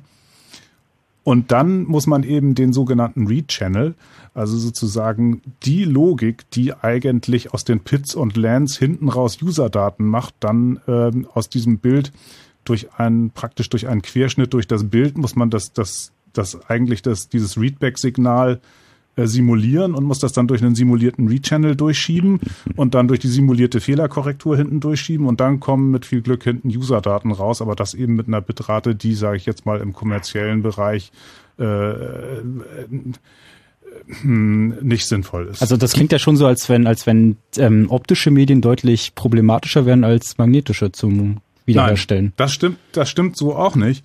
Denn bei den magnetischen, bei den magnetischen habe ich halt das Problem, wenn ich jetzt beispielsweise, es gibt ja so, äh, nehme, also die, die, die Substrate von diesen Festplatten sind zum Teil Glas und zum Teil Aluminium. Mhm. Und wenn ich jetzt zum Beispiel eine Glasplatte habe und die ist gesplittert und ich habe nur noch eine Scherbe von der Festplatte, dann ähm, dann wird das auch sehr schnell sehr aufwendig. Dann muss ich im Grunde genommen das gleiche Verfahren anwenden, aber dann mit Rastersondenmikroskopie. Mm. Und äh, das ist noch ein bisschen aufwendiger, als wenn man es, sage ich jetzt mal, mit einem hochvergrößernden Mikroskop. Schafft man nicht in zwei okay. Tagen. Äh, Dimitri, nein. Dimitri, jetzt, ja. hast du, jetzt hast du gehört, wie es geht. Viel Spaß beim Nachbauen und alles Gute mit der Hobbythek von Fritz. Okay, ich habe noch eine kurze Frage. Ja, alles klar. Äh, eben gerade war das Thema RAID 5 bei euch. Ja. ja. Ähm, ich das bei mir eigentlich auf äh, RAID äh, Z von ZFS. Ist das besser? Uh. Also, besser oder schlechter? Äh. Wähle zwischen zwei sagen, Übeln. Kann ich verstehen, aber ich sag's mal so, wenn ich das irgendwie ein Problem mit zwei Datenträgern hätte, mhm. würde ich das ganze RAID verlieren? Ja, Oder könnte ich einfach sagen, ähm, rebuild mir wirklich äh, das, was du machen kannst und äh, das ist eben weg ist, ist ihm weg. Also im Regelfall verliert man alles beim Ausfall von zwei Datenträgern bei RAID 5. Aber das ist halt, äh, wenn du immer wenn du die vorgesehene Redundanz, also wenn du mehr verloren hast als die vorgesehene Redundanz, ist im Regelfall dein Datenbestand hinüber. Und davor kann dich auch ZFS nicht schützen. Denn auch wenn ZFS die Redundanz nicht mehr hat, man kann, man kann es eben nur noch so lange berechnen, solange man, solange man noch genügend Information hat, aus der man es berechnen kann. Mhm. Okay? Gut, okay. Alles klar, dann viel Spaß beim Nachbauen, Dimitri. Tschüss. Jo, ciao. Chaos Radio auf Fritz, ihr merkt schon, es geht um Datenrettung, um Datenverlust und Datenträger und auch die Frage, wie kriege ich die Daten, die ich auf meinen Festplatten habe oder auf irgendwelchen Speichermedien, die mir wichtig sind, wie kriege ich die so sicher, dass die mir nicht irgendwann um die Ohren fliegen und dann plötzlich nicht mehr da sind. Ein paar Tipps hatten wir schon. Äh, es fängt an bei so grundsätzlich kleinen Sachen. Bitte niemals am Kabel der Festplatte ziehen. Wenn die Festplatte rotiert, wenn das Ding umfällt, wird's nämlich hässlich. Ähm, legt eure CDs nicht in die Sonne, weil Sonnenlicht ist äh, wie mit einer Schrotflinte darauf schießen. Äh, und noch andere Sachen. Wir haben noch eine Wortmeldung von Björn Guten Abend, Björn. Moin. Moin, von wo rufst du an? Aus Hannover rufe ich an, einer kleinen Stadt daneben. Ach, aus äh, Expo City Hannover. Ja, ja, ein bisschen nah dran, aber passt schon. Alles klar, dein, äh, dein Computer war nicht nett zu dir. Jo, das ist schon ein bisschen länger her. Das ist, stammt aus der Zeit, wo 200 Gigabyte Festplatten noch richtig groß waren. Mhm. Und zu dieser Zeit, wo 200, Fest, äh, 200 Gigabyte Festplatten noch richtig groß waren, konnte Windows XP ohne Service Pack 1 die noch nicht unterstützen. Da ging es nur bis 137 Gigabyte. jo, und dann habe ich mein tolles Windows neu installiert auf der 80 Gigabyte Festplatte, die noch in dem Rechner war. Und nachdem die Installation dann vollendet war nach dem ersten Start von Windows fing Windows an, diese, die zwei Partitionen, die ich auf der 200 Gigabyte Festplatte hatte, zu reparieren. Mm, das klingt das, scheiße. Ja, und das reparierte er dann so genial, dass ich, wenn ich ein Video von der einen Partition anklickte, eine MP3 von der anderen Partition Hey, aber das ist ja. immerhin immer eine kreative Auswahl. Das ist voll kreativ. Ja. Das hätte ja. Microsoft gar nicht zugetraut. Guter Zufallsdank. Ja, Schaffen 2.0 habe auch noch eine kreative MP3 aus von diesem Ausfall. ja. Das ist ein, äh, ein Song von Nick Cave mhm. und da da wird mittendrin dann einfach mal drei Minuten lang Black Metal gespielt. Wickroll! ja. Und naja, ich hatte dann halt verschiedene Shareware-Festplattenrettungsprogramme durchlaufen lassen, die immer so fünf Stunden brauchten. Hab meine Schlafrhythmen dann immer darauf abgestellt, dass ich diese Zeit dann schlafe. Oh, das klingt toll. Ja, hab, bin dann aufgestanden, habe gesehen, dass nichts gebracht hat. Hat das nächste Tool versucht, wieder fünf Stunden geschlafen. Und äh, das, was mich dann gerettet hat, war nach fünf Tagen der zweite Versuch mit Knoppix. Mhm. Die, das konnte dann wieder lesen, war aber zu der Zeit, als Knoppix noch nicht USB 1.1 unterstützte. Mhm. Und ich die Festplatten äh, und ich den Inhalt ja irgendwo hinkopieren musste über USB. Was auch ein Trick war, weil ich musste erstmal die 200 Gigabyte, das war damals viel, zusammensammeln über Freunde, Bekannte und so weiter und so fort. Und das hat dann auch nochmal gut zwei Tage in Anspruch genommen, diese Dinger über USB 1.1 auf externe Festplattenspeicher uh, zu kopieren. Und hast du diese Black Metal Einlage dabei wieder losgeworden oder, oder ist die dabei geblieben? Nee, nee, die MP3 habe ich heute noch auf der Platte in meinem Spaßort. Björn, was hast du daraus für das Jahr 2009 gelernt? Äh, kein Windows mehr benutzen. das ist auch eine Ansage. Danke für den Anruf. Jo, kein Problem. Tschüss. Chaos Radio auf Fritz 0331 70 97 110. Ähm, Peter hat schon ein bisschen erzählt, wie Datenrettung im Detail funktioniert, wie das in den professionellen ähm, Datenrettungsfirmen läuft. Wir haben Christian am Telefon, der so ein ähnliches Problem anspricht. Hallo Christian. Ja, hi. Ähm, du hast ja, ich habe ein Problem. Also ich bin auch immer der Ansprechpartner für Computerprobleme in meinem ganzen Bekanntenkreis. So, jetzt habe ich eine USB-Festplatte hier. Also was sie damit genau gemacht haben, das haben sie mir nicht gesagt. Ich gehe mal davon aus, sie haben sie während dem Betrieb runtergeschmissen. Oh ja. Also ich gehe, ich nehme es mal an. So, das war in USA, da sind Urlaubsbilder drauf. Mhm. So, es ist so, ähm, die wären auch bereit für eine Datenrettung was zu bezahlen. Mhm. Also das ist das Geld ist jetzt da mal sekundär, sag ich mal. Jetzt haben die das beim Datenretter gehabt. Ich sage mal nicht den Namen, weil das mhm. darf man hier wohl nicht sagen. Jetzt haben die da eine Mappe bekommen mit Werbung drin, keine Ahnung, ja. bla bla. Ja. Jetzt steht hier ist ein Zettel dabei und steht irgendwie ganz klein drauf, so ähm, wo war, wo war es jetzt hier? Ähm, auf jeden Fall sowas ähnliches, Media Damaged, Repair and Possible oder sowas ähnliches. Mhm. Also das heißt also, diese Datenretter in den USA war der Meinung, man kann das nicht mehr retten und ja. haben es denen wieder mitgekriegt. Mhm. Die haben sie wohl aber auch aufgemacht, die ja. Festplatte, das sieht man wohl. Mhm. Also meine Frage ist, kann man da überhaupt noch irgendwas machen oder kann ich es jetzt vergessen? Also die, also man kann dazu eigentlich sagen, man kann immer irgendwas machen. Das ist nur eine Frage des, des, des Preises und also es ist nur eine Frage, wie viel man dafür ausgeben will und wie lange man darauf warten muss. Das ist sozusagen mal die allgemeine Antwort. Die, die praktischere Antwort ist, dass mit jedem Eingriff äh, im Regelfall das Problem schlimmer wird. Das heißt also, man muss auf jeden Fall beim ersten Mal den, es ist das Beste, man erwischt beim ersten Mal den richtigen Datenretter äh, da, äh, da eben, sage ich jetzt mal, solche Eingriffe die Platte weiter beschädigen können. Ich, ja. ich habe die Platte nicht gesehen und kann deswegen nicht sagen, ob das, ob das jetzt äh, kann also das jetzt aus der Ferne nicht beurteilen, aber wenn ich die im, wenn ich Ihnen raten sollte, würde ich sagen, Sie können eigentlich sich an einen weiteren Datenretter wenden und Sie können dem ja. am besten auch gleich sagen, wer da vorher die Finger drin gehabt hat, denn die können sich natürlich alle untereinander auch.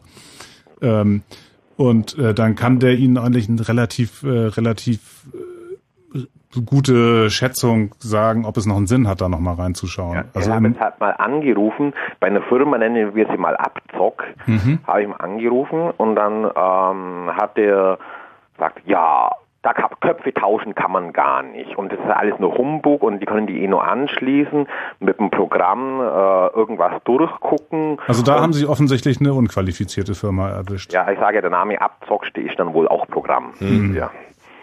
Also das heißt, man kann da auf jeden Fall was machen. Natürlich, natürlich. Und ich sage, ich hatte ja eben schon das Beispiel von ja. der von der Scherbe eines Mediums äh, mal äh, erwähnt. Das ist im kommerziellen Bereich nicht sinnvoll, aber es gibt durchaus, es gibt durchaus Kunden, die bereit sind, sehr viel Zeit und sehr viel Geld zu investieren, um herauszufinden, was auf dieser Scherbe denn gestanden hat.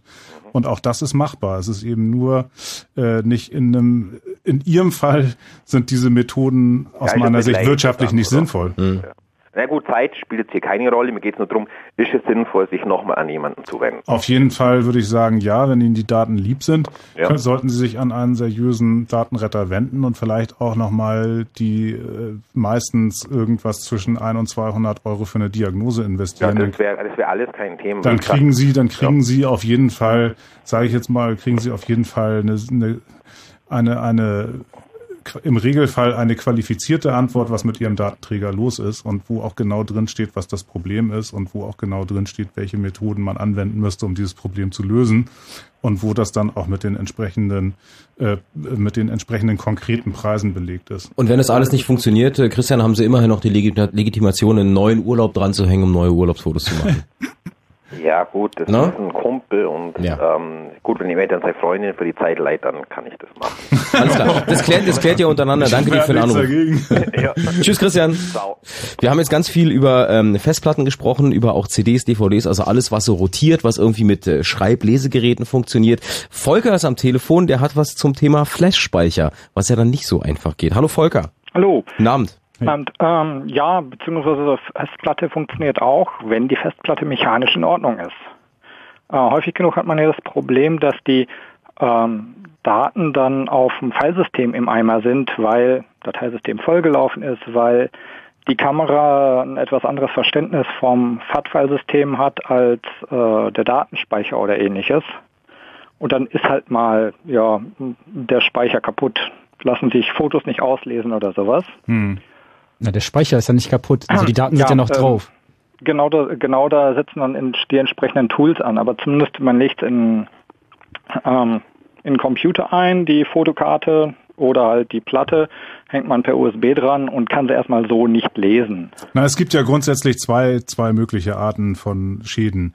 Die, also wir unterscheiden die immer in, äh, in die zwei Klassen physikalischer Schaden und logischer Schaden. Ja, physikalisch hatten wir ja gerade schon. Genau, und der logische, und der ist natürlich klar, dass es gibt eben auch Schäden, die, ähm, die durch, die durch äh, wild laufende Betriebssysteme oder das Abziehen der Betriebsspannung im falschen Moment oder ähnliches entstehen können, so dass eben die Dateisysteme oder überhaupt die Verwaltungsstrukturen, die uns sagen, welcher Name denn zu welchen Sektoren welche Datei ergibt, äh, dadurch äh, äh in Mitleidenschaft gezogen werden können. Und diese ganzen Probleme, die äh, fassen wir zusammen unter logische Probleme weil ja. dort ja im Grunde genommen der Datenträger keinen technischen Defekt hat. Mhm. Ich kann jeden Sektor des Datenträgers lesen, aber mein, mein Betriebssystem oder mein Dateisystemtreiber kann eben äh, daraus nicht mehr das, was kann daraus eben nicht mehr die, die ursprüngliche Struktur äh, wiederherstellen. Genau. Und ähm, also ich äh, bin jetzt da teilweise im ähm, na nicht Dateiwiederherstellung, sondern eher im Forensikbereich aktiv.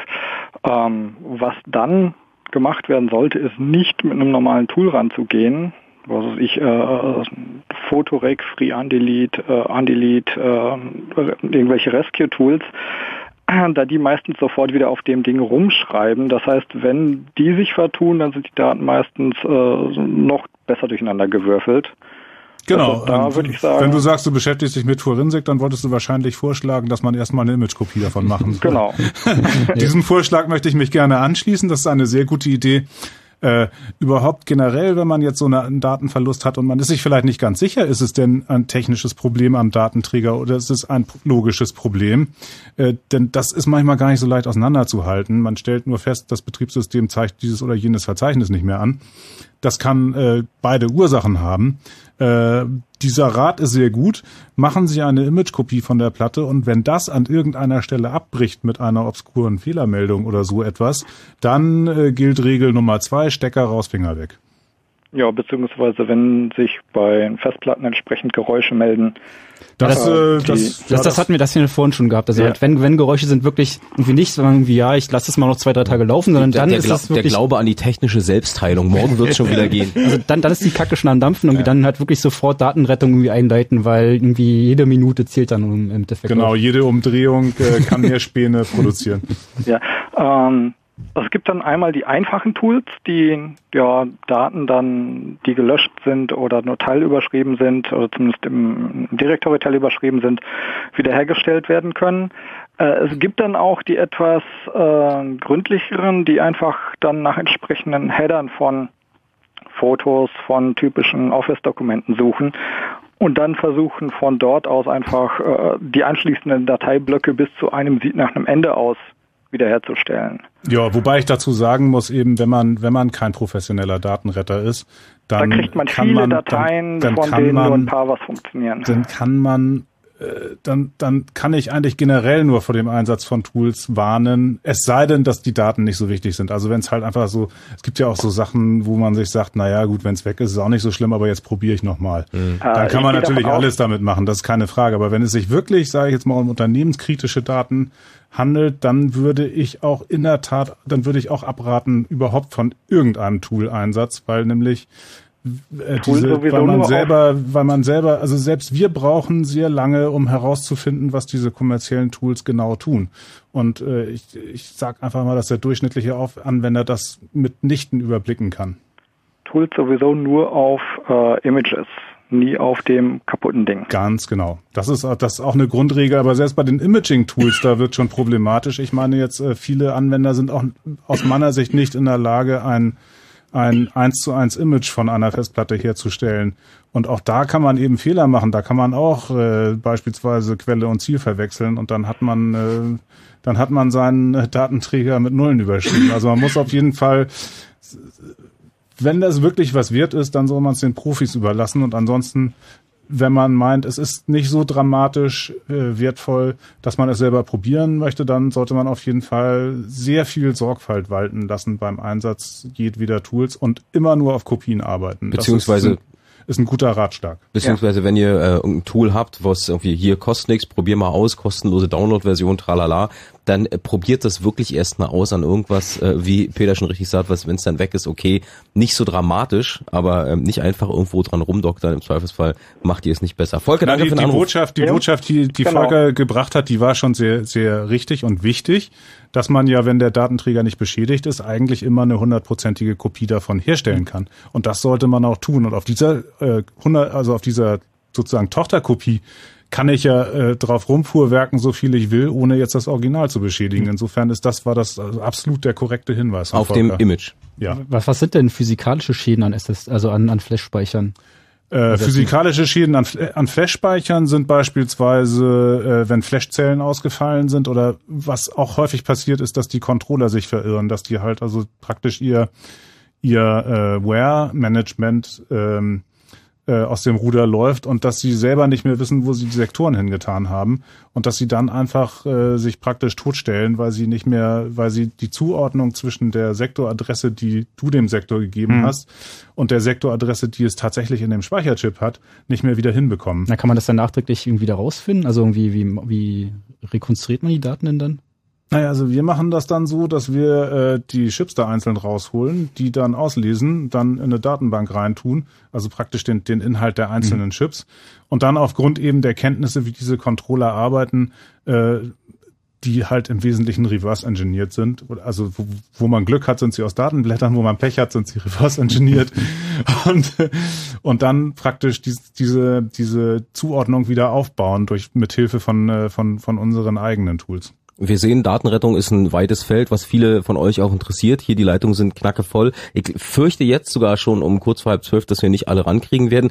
Tim ist der Nächste am Telefon, der ein Problem hat, was wir äh, möglicherweise schon besprochen haben. Deswegen geht's eventuell schnell. Hallo Tim, guten Abend. Ja, hallo. Was los?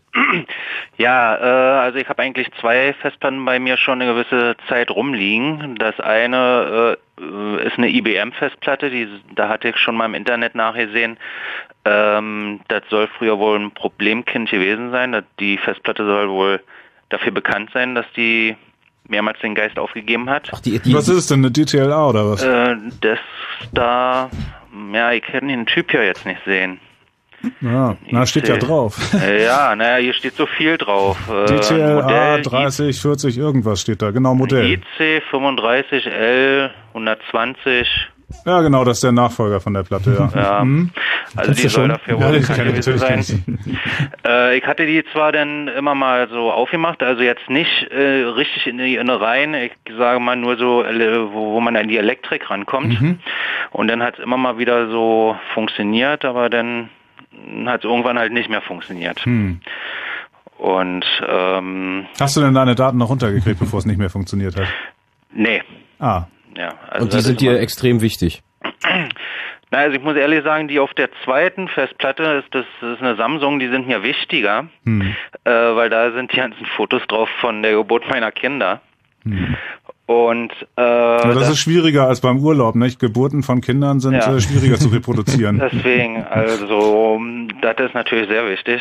Äh, vor allen Dingen, wenn ich die nicht irgendwie noch runterkriege, kriege haue von meiner Frau. Oh, was wir alles nicht wollen. Also ja. äh, Peter, was kann Tim machen? Ja, Erzähl doch erstmal, was die Platte hat. Also bei, bei der Samsung war das Problem, äh, ich hatte dort hauptsächlich äh, True, TrueCrypt äh, Container benutzt mhm. und äh, komischerweise haben da ein, zwei Container erst als erstes den Geist aufgegeben, die konnten nicht mehr verbunden werden. Mhm.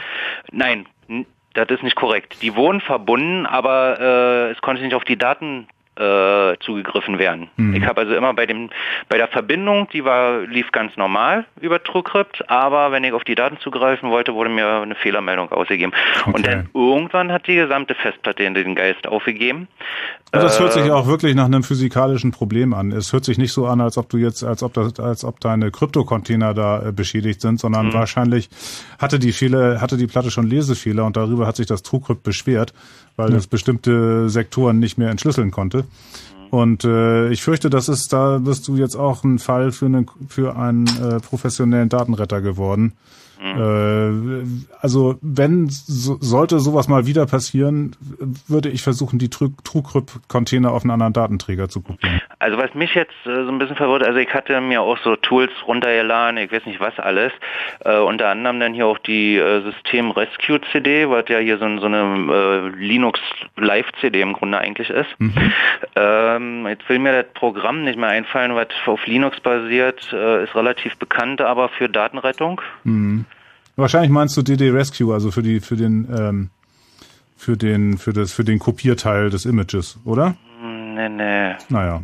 Äh, gut, auf es jeden Fall werden mir da die Daten angezeigt und der rödelt auch los und hm. äh, dass er da äh, alles, und dann meldet er mir, er hat das repariert, aber das Problem bleibt dasselbe wie vorher, nämlich dass ich also auf die Festplatte nicht zugreifen kann. Jetzt äh, also repariert ähm, klingt schon mal ausgesprochen fischig, muss ich sagen. Also, In dem Zusammenhang denn eine kaputte Festplatte per Software reparieren, ja, das ja, ist mir noch nie dass gelungen. Die Daten, dass die Daten wiederhergestellt sind halt. Ja, äh, mach, mal, mach mal wirklich erstmal eine Kopie von der Platte. Also irgendwie was mhm. wir schon öfter gesagt haben, so DD Rescue zum Beispiel macht halt wirklich ein komplettes Image. Mhm. Und auf dem Image kannst du dann irgendwie erstmal weiter gucken, wie mit anderen Tools drauf rumspielen, weil da kann man halt irgendwie dann auch nichts mehr wirklich kaputt machen. Naja, man kann eben den, durch die den, Kopie den, noch. Genau, die Kopie halt irgendwie immer wieder einspielen. Na, das Problem ist, man kann durch das Kopieren auch noch mehr kaputt machen. Also wenn, wenn es wirklich zu einem Familienstreit führt, würde ich mich doch lieber mal an den Datenretter wenden. äh, und, und würde dann auch wirklich die Platte nicht mehr unter Strom setzen. Denn das, was du so erzählt hast, das hört mhm. sich eindeutig danach an, dass die Platte einen technischen Defekt hat. Und ich würde sogar mal aus der Hüfte geschossen sagen, einen Oberflächendefekt. Mhm. Und der wird halt mit jeder Umdrehung der Platte schlimmer. Und den kannst du auch nicht beheben und auch nicht mit den Linux Voodoo Utilities, denn das ist einfach ein Problem. Das ist wie wenn du mit der, äh, wie wenn du mit der Ziehklinge über die Schallplatte gefahren bist. Ja, ja. Das kann man mit Software nicht in Ordnung bringen. Genau, also mechanisches Problem, Hardware-Problem nicht mit Software zu lösen. Genau. Gut, aber vielleicht noch eine abschließende Frage, wird vielleicht auch andere interessieren. Ähm, äh, es wird ja jetzt immer viel mit externen Festplatten gearbeitet, die dann halt nur über USB angeschlossen sind. Mhm. Äh, ich habe jetzt auch ein Notebook, das heißt also meine Rettungsversuche habe ich alle über einen äh, USB-Anschluss gemacht. Mhm. Gibt es da Unterschiede? Geht das mit USB teilweise vielleicht überhaupt nicht? Äh, naja, USB hat eigentlich nur einen einzigen Nachteil, nämlich dass es schrecklich lahm, lahm ist. Also wann immer man USB durch eSATA ersetzen kann, sollte man das tun, weil USB ist einfach nur furchtbar lahm. Also ansonsten hast du natürlich da auch einen ganz normalen IDE oder SATA-Controller in dem mhm. externen. Gehäuse drin und irgendwie halt einen Umsetzer auf USB. Also ist sonst irgendwie eigentlich das gleiche. Genau. Aha. Also Na gut. Und im Zweifel kannst du halt immer die Platte aus dem, aus dem Rahmen ausbauen und dann einen Desktop-Rechner einbauen und dann hast du irgendwie so, wie es vorher irgendwie hattest. Naja gut, bei den aktuellen Konsumerprodukten kriegt man die Gehäuse kaum zerstörungsfrei auseinander, es sei denn, man ist ein Meister des Plektrums. Nee, also, also ich habe mir das immer selbst zusammengestellt. Das heißt also, ich habe mir eine normale Einbaufestplatte geholt und dann externe Gehäuse. Also ich schwöre bei externen Gehäusen im Moment total auf eSATA, weil das halt die gleiche Geschwindigkeit bringt wie eine interne Platte und ich trotzdem noch den Vorteil habe, dass ich die Platte separat vom Rechner habe. Aber das USB äh, jetzt, äh, dass ich das nicht selber reparieren konnte wegen USB-Anschluss, ist nee. nicht möglich. Nee, das, das, das hat damit eigentlich nichts zu tun. Also du, ob du die Platte nun über SCSI oder über, über USB oder Buschtrommel anschließt, das macht mhm. da keinen Unterschied. Und im Zuge des allgemeinen Familienfriedens, wir wollen ja nicht, dass deine Frau dich vertrimmt, sieh zu, mhm. dass die Platte äh, bei Leuten in die Hände kommt, die wissen, was sie damit tun und befolge den Rat von Peter Frank, lass den Strom von dem Ding, ja? Ist okay, danke. Alles klar. Tschüss, Tim. Ja, danke, tschüss. Nachrichtenwetterverkehr kommen gleich hier im Chaos Radio auf Fritz und danach geht's weiter unter 0331 70 97 110. Sie kommt für alle Fritz-Freunde und deren Freunde. Und sie wird größer als alles bisher Dagewesene. Die größte der Welt. Der Welt. So groß, dass man sie sogar vom Mond aussehen könnte, wenn er nicht so weit weg wäre. Mehr Infos. Bald. Fritz. Und das hört man. Zwei nach halb zwölf. Fritz Info. Nachrichten. Mit Benjamin Eisel. Am John Lennon Gymnasium in Berlin beginnt der Unterricht auch in Zukunft wie bisher um 8 Uhr morgens. Das hat die Schulkonferenz aus Eltern und Lehrern entschieden. Zuvor hatte schon die Mehrheit der Schüler dagegen gestimmt, die erste Stunde im Winter künftig erst um 9 Uhr beginnen zu lassen. Es war das erste Mal, dass Schüler in Berlin über den Unterrichtsbeginn abgestimmt haben. Die Bundesregierung will mehr Geld für die Abwrackprämie zum Kauf von neuen Autos ausgeben. Darauf haben sich Bundeskanzlerin Merkel und Vizekanzler Steinmeier geeinigt. Wie viel Geld zusätzlich bereitgestellt werden soll, steht noch nicht fest. Für die Abwrackprämie stehen bislang 1,5 Milliarden Euro zur Verfügung. Wer ein neues Auto kauft und sein altes verschrottet, bekommt 2500 Euro. Die Kfz-Branche geht davon aus, dass das Geld schon in den nächsten Wochen aufgebraucht sein wird. Die Weltraumfähre Discovery ist nach zwei Wochen an der internationalen Weltraumstation ISS auf dem Weg zurück zur Erde. Die sieben Raumfahrer sollen am Samstag landen. Die Besatzung hatte in drei Außeneinsätzen Sonnensiegel installiert und Wartungsarbeiten durchgeführt. Sport. In der Basketball-Bundesliga hat Alba Berlin mit 84 zu 69 gegen Ulm gewonnen. Damit hat Alba nur noch zwei Punkte Rückstand auf den Tabellenführer Oldenburg. Wetter. Mit den aktuellen Temperaturen Angermünde 1 Grad, Cottbus 2, Potsdam, Frankfurt, Wittenberger und Neuruppin 3 und in Berlin auch 3 Grad. Die Temperaturen gehen in der Nacht auf bis zu minus 2 Grad runter. Dazu gibt's viele Wolken und besonders im Südwesten zeitweise etwas Regen oder Schnee. Morgen dann weiter stark bewölkt und immer wieder Regen. In Richtung Uckermark soll aber auch öfter mal die Sonne rauskommen. Das Ganze bei maximal 9 Grad. Verkehr. Uns liegen keine Meldungen vor euch. Allen eine gute Fahrt. Nachrichten, Wetter und Verkehr waren es mit Benjamin Eisel um fünf nach halb zwölf. Fritz ist eine Produktion des RBB. Und wenn im Radio 100,1, dann Fritz im Raum Angermünde.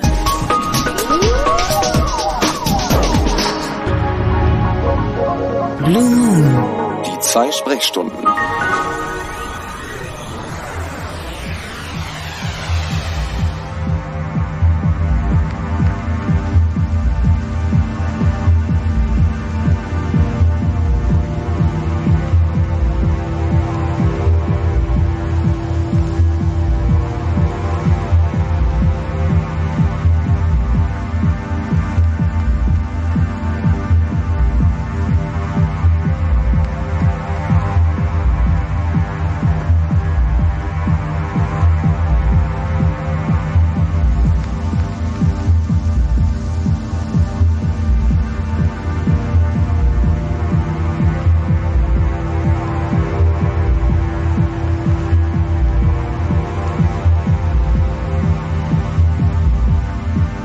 Willkommen zurück zum Chaos Radio auf Fritz. Für die Statistiker und Freunde der Strichlisten, wir sind im Teil 144. Peter Frank ist hier, Starbuck ist da, mein Name ist Jakob Kranz. Wir reden heute über Datenverlust und vor allen Dingen auch Datenrettung. Haben schon ganz viel erfahren, was passiert, wenn die Festplatte nicht mehr die Daten ausspuckt, die da eigentlich drauf sind. Eure Fragen könnt ihr gerne am Telefon loswerden unter 0331 70 97 110. Die nächste Frage kommt aus Berlin von Jesse. Wunderbaren guten Abend. Einen wunderschönen guten Abend. Guten Abend, wo ist das Problem? Also mein Problem ist, dass ich, ähm, also, naja, ich muss von ganz vorne anfangen. Also, ich äh, arbeite als Bauzeichner und muss somit halt mit meinem Computer arbeiten und äh, gehe nebenbei noch zur Schule und habe meinen großen Computer, also mein, wie nennt sich das, ähm, Desktop. Desktop-PC, genau, habe ich schon mal gelernt, ähm, habe ich nie ans Internet angeschlossen, weil ich mir immer so dachte, okay, in Ordnung, kein Internet, da hast du deine Zeichnungen drauf, externe Festplatte, du bist gegen alles sicher. Richtig. Ja, bin ich nicht, weil ich musste jetzt meinen Desktop-PC komplett platt machen. Weil er hat nämlich auf meinem Bildschirm gemacht, was er wollte und nicht das, was ich wollte. Und ähm, ich habe einen komischen Wurm in meinem Dings ähm, und auf meiner Festplatte, auf meiner externen Festplatte. Und meine externe Festplatte, so klug wie ich war, habe ich zu so einem Typen gebracht, der halt PC-Mensch sich nennt. Ja, und hab die ähm, dann erstmal, er hat gesagt, ja, ist in Ordnung, ist alles schick und ich musste ein paar Zeichnungen löschen, aber ist alles wieder in Ordnung. Hab den an meinen Laptop angeschlossen, wo ich ein Virenprogramm drauf habe und dann hat er mir gesagt, dass da dieser Virus wieder drauf ist. Ich da wieder hingerannt, okay, in Ordnung. Ähm, der Virus ist, also dieser Wurm ist immer noch drauf. Okay, in Ordnung. Ich mach's nochmal runter. Hm. Eine Woche gewartet, habe dieses Ding wieder angeschlossen und mein Laptop hat sich fast im Kreis gedreht, weil er wieder irgendeinen Wurm gefunden hat. Ich habe sie aber zwischendurch nirgendwo angeschlossen. Also sie war nirgendwo, nur da. Und er hat mir auch gezeigt, also ich habe bei ihm ein Antivirenprogramm und als ich wiedergekommen bin nach Hause, habe ich auch Antivirenprogramm gemacht. Da war nichts. Ich habe sie ausgemacht und jetzt ist er wieder da. Hm? Hm. Was mache ich? Und wie kriege ich meine Zeichnung darunter, ohne dass ich ähm, wieder so viele verliere? Und am besten so erklären, dass ich es auch verstehe. Okay, die Antwort, äh, die ist ein bisschen länger, fürchte ich, und geht auch nicht so pauschal, denn ähm, ja, also die Zeichnungen sind, das äh, die gute Nachricht ist, dass mit den Zeichnungen ist eigentlich gar kein Problem. Denn die Zeichnungen, die sollten eigentlich keinen ausführbaren Code ent, äh, enthalten. Insofern kann man die einfach auf einen anderen Datenträger kopieren und das auch ohne jede äh, ohne jede Gefahr im Allgemeinen. Also ich hm. weiß ja nicht, welches Programm diese Zeichnungen erzeugt hat, aber äh, AutoCAD 2008. AutoCAD hat meiner nach meines Wissens keinen ausführbaren, aus, ausführbaren Code in den in den äh, Zeichnungsdateien drin. Das heißt, die kann man einfach woanders hin kopieren und da gibt's überhaupt gar keine Probleme.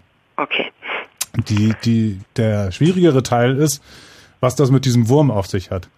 Und ähm, da gibt es sehr viele Möglichkeiten. Es kann zum Beispiel, eine Möglichkeit ist, dass äh, irgendeine Datei auf dieser externen Festplatte ein, äh, eine Bytefolge oder eine, eine praktisch eine Signatur hat, die ein bestimmtes äh, Antivirenprogramm als äh, Schadsoftware erkennt, obwohl es gar keine ist. Das wäre dann der False Positive Fall. Äh, das kann passieren. Mhm. Gerade wenn Sie sagen, dass der andere Mensch äh, mit seinem Antivirenprogramm diesen offenbar nicht finden konnte. Äh, dann kann das natürlich weiterhin sein, also die, diese Schadsoftwareprogramme sind zum Teil so intelligent, dass sie sich halt möglicherweise auf ihrem Laptop äh, eingenistet haben und äh, dass das unter Umständen erst dann in Erscheinung tritt, wenn sie diesen Datenträger anschließen, aber eigentlich die ganze Zeit da ist. Äh, also es gibt viele, viele verschiedene Möglichkeiten. Und auch, also äh, ich habe bei meinem Freund, der hat ja auch mal noch einen Laptop und ja. der ist die ganze, also jetzt monateweise immer in, in Bayern und der hat den auch angeschlossen ja. und bei ihm hat sich das auch überschlagen. Also der ist aber ja. nie neu. Also den hat er vor drei Monaten irgendwie gekauft und seitdem war der nie wieder hier. Also hast du irgendeine Ekelhaftigkeit auf dieser Platte? Richtig, aber die habe ich nicht nur auf meiner Platte. Also ich bin der Meinung, ich habe hab ja ein ganz kleines bisschen Ahnung, dass ähm, auf meinem großen Desktop-PC in, diesem, in dieser DOS-Abteilung dieser Wurm sitzt. Also wir können, wir können die Sache ein bisschen abkürzen. Äh, äh, also sozusagen, um dich wieder aus dem Würgegriff des Wurms zu befreien. Äh, Hast du schön gesagt. einen sauberen Rechner nehmen, alle Zeichnungen runterkopieren, äh, Platte neu formatieren und die Zeichnungen wieder drauf kopieren. Dann kann der Wurm eigentlich nicht mehr drauf sein.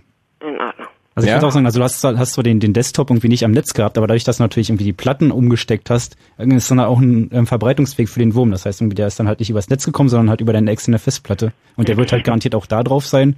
Und wenn es irgendwie das, das Tool es halt nicht gefunden hat und ihn richtig runter ähm, gelöscht hat, dann ist er halt irgendwie beim nächsten Mal dann auch wieder drauf. Das also heißt irgendwie. Wobei man dazu noch sagen muss, dass eine grundsätzliche Einschränkung von Virenscannern äh, ist, dass die grundsätzlich nur das erkennen, was sie kennen, was sie kennen, mhm. und dass dort draußen noch wesentlich mehr Schadsoftware unterwegs ist als das, was die Virenscanner erkennen. Und somit ist dieses ganze Konzept eigentlich grundsätzlich schon lückenhaft. Und äh, das ist aber, das ist aber, denke ich, Material für eine weitere Sendung. Äh, insofern können wir die hier erstmal nur diesen. Also wenn, wenn, du, wenn du wirklich, genau, wenn du wirklich sicher gehen willst, irgendwie das, was das Peter irgendwie gerade gesagt hat, wirklich irgendwie die Daten, also wirklich die Zeichnungen separat runterkopieren, alles platt machen, wieder raufspielen, dann solltest du sicher sein. Okay. Und im, Zweifels, im Zweifelsfall aus der externen Platte einfach eine schöne Blumenbank machen und die neue zulegen, so dramatisch teuer sind die ja heutzutage. Als Briefbeschwerer wird sie für sich vielleicht ganz gut machen. Oder als, oder als Hockeyscheibe, wie Martin vorhin. Jesse, vielen Dank. Wir hoffen, wir haben geholfen. Na klar. Alles klar. Tschüss. Tschüss. Und äh, es gibt äh, noch ein Problem von John. Hallo John, guten Abend. Hi, guten Abend. Grüß dich, was ist los?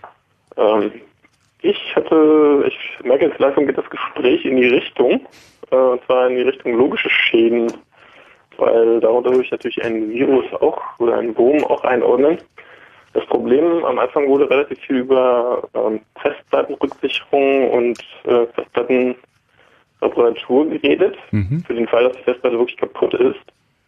Was allerdings jetzt meiner Meinung nach ein bisschen zu kurz gekommen ist, dass ein RAID 5 nicht vor einem logischen Schaden schützt. Also kann ich noch so viel RAID-Level in mein Festplattensystem einbauen. Wenn ich einen Wurm habe, der meine Festplatte äh, beschädigt oder meine Daten beschädigt, dann werden die natürlich auf alle anderen Platten in diesem RAID mitrepliziert, diese Schäden. Also das ist natürlich richtig, ja. Ja, man kann, man kann eigentlich, äh, also die, ein RAID ist ja eigentlich nur die Abstraktion für eine Fre Festplatte, die aus mehreren Festplatten besteht und die ein gewisses Maß an Redundanz drin hat. Ein, ein äh, RAID verhält sich ja im Grunde genommen gegenüber dem äh, Betriebssystem genauso wie eine einzelne Festplatte. Das heißt also, da braucht man dann aus logischer Sicht keinen Unterschied machen, ob es eine einzelne Festplatte oder ein RAID ist.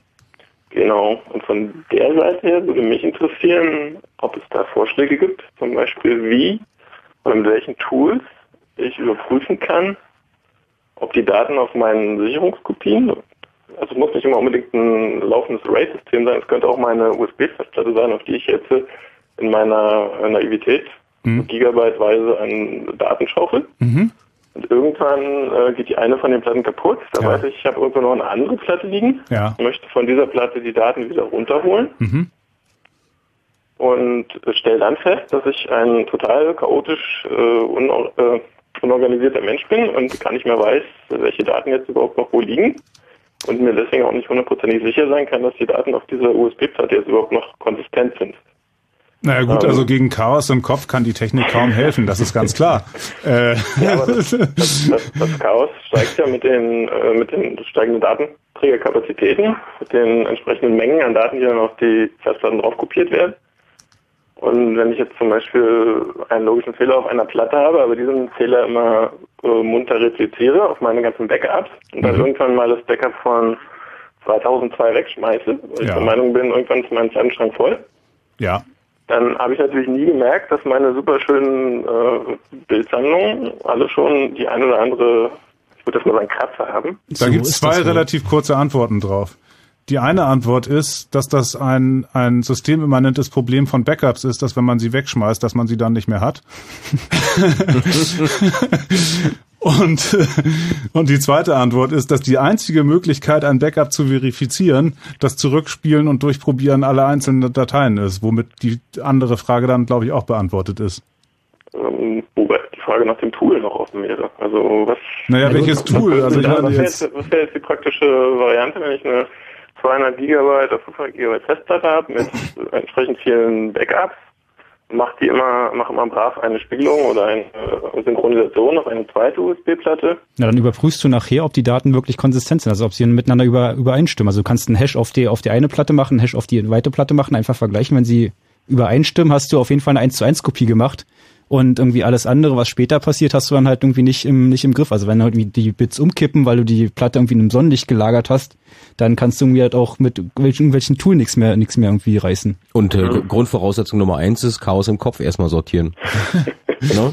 Na, ich glaube, was du meintest, ist, wie kannst du, wie kannst du sicherstellen, dass, dass die Dateien, äh, die du dort weggespeichert hast, tatsächlich einen Sinn ergeben? Und die Antwort darauf ist, das kannst du nur feststellen, indem du sie individuell überprüfst, ob sie einen Sinn ergeben. Das heißt, in der Konsequenz müsste ich dann versuchen, die Ordnung vorher zu schaffen und weniger Daten. Also das würde auf jeden Fall Ordnung vorher schaffen, macht auf jeden Fall weniger Arbeit als Ordnung hinterher schaffen. Ja, ja auch John. Ja, ich, auch John wird dieses Wochenende wahrscheinlich eine ganze Zeit vor seinem Rechner sitzen und das ja, alles wieder sortieren. Ich hatte unter anderem auch das Problem, ist halt, äh, weil so einfach ist es dann halt mit der einfachen Synchronisation über zwei Platten auch nicht, wenn man halt über die Jahre hinweg über mehrere Plattengenerationen wächst. Ich, ich verstehe dein, dein Problem. Mit einer 100 Gigabyte Platte anfängt, dann immer auf eine 250er, dann irgendwo liegt da noch eine 500 Gigabyte Platte rum.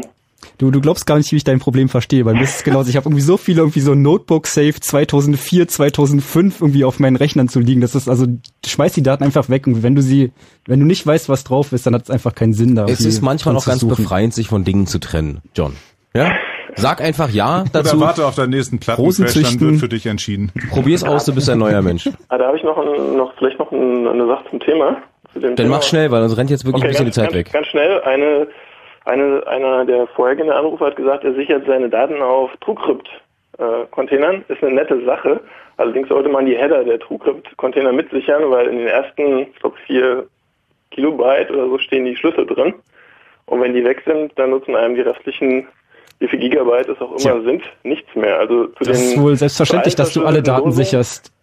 Genau, bei allen verschlüsselten Lösungen immer die Header-Dateien und die Keys sichern. Oder so ein, so ein Key-Backup machen, so ein, so ein Reversible. Jo. Das, das genau. ist ein guter Tipp. Ist nicht in allen Fällen notwendig. Ich würde sowieso sagen, dass äh, ähm, äh, Full Device Encryption auf jeden Fall besser ist als irgendwelche Container. Also, äh, aber auf jeden Fall A, ein guter Rat sichert die Schlüssel mit und ein zweiter guter Rat äh, verschlüsselt eure Platten und ja. Alles klar, John. Guten Abend. Tschüss. Guten Abend. Ciao. Ciao. Ja, Chaos Radio geht äh, langsam so ein bisschen dem Ende entgegen. Wir haben jetzt ganz viel über Datenrettung und Datensicherung gesprochen und äh, Daten wieder zurückholen, aber es gibt ja auch Daten auf Platten, wo ich sage, die möchte ich nicht mehr, die haue ich jetzt weg. Ich werde diese Daten auf der Platte löschen. Ähm, das gibt unterschiedliche Theorien, was, das, was dazu zu machen sind. Wie oft zum Beispiel müssen die Sektoren auf so einer Festplatte überschrieben werden, bis das wirklich weg ist. Also wie lösche ich meine Festplatte so, dass auch du, Peter, da nicht mehr, äh, nicht mehr noch irgendwelche Sachen drauf findest? Also da gibt es auch eine, eine sehr einfache und eine sehr schwierige Antwort drauf. Dann ja. Möchte ich erst die einfache. Die einfache Antwort ist, es genügt, äh, wenn du dafür sorgen möchtest, dass ich einen Sektor nicht mehr lesen kann, dann genügt es, diesen einmal zu überschreiben mit einem mit einem Inhalt deiner Wahl. Also wir reden jetzt von modernen Festplatten. Lass mhm. uns jetzt nicht ja, ja, in die nee, Oldschool-Geschichte. Ja.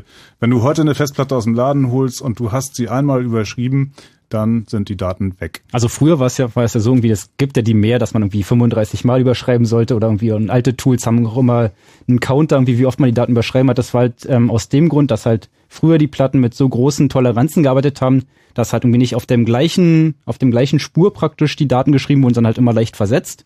Das heißt, wenn du sie einmal überschrieben hast, konnte man eventuell durch die Restmagnetisierung auf der Spur daneben halt um die Daten noch auslesen und wieder rekonstruieren.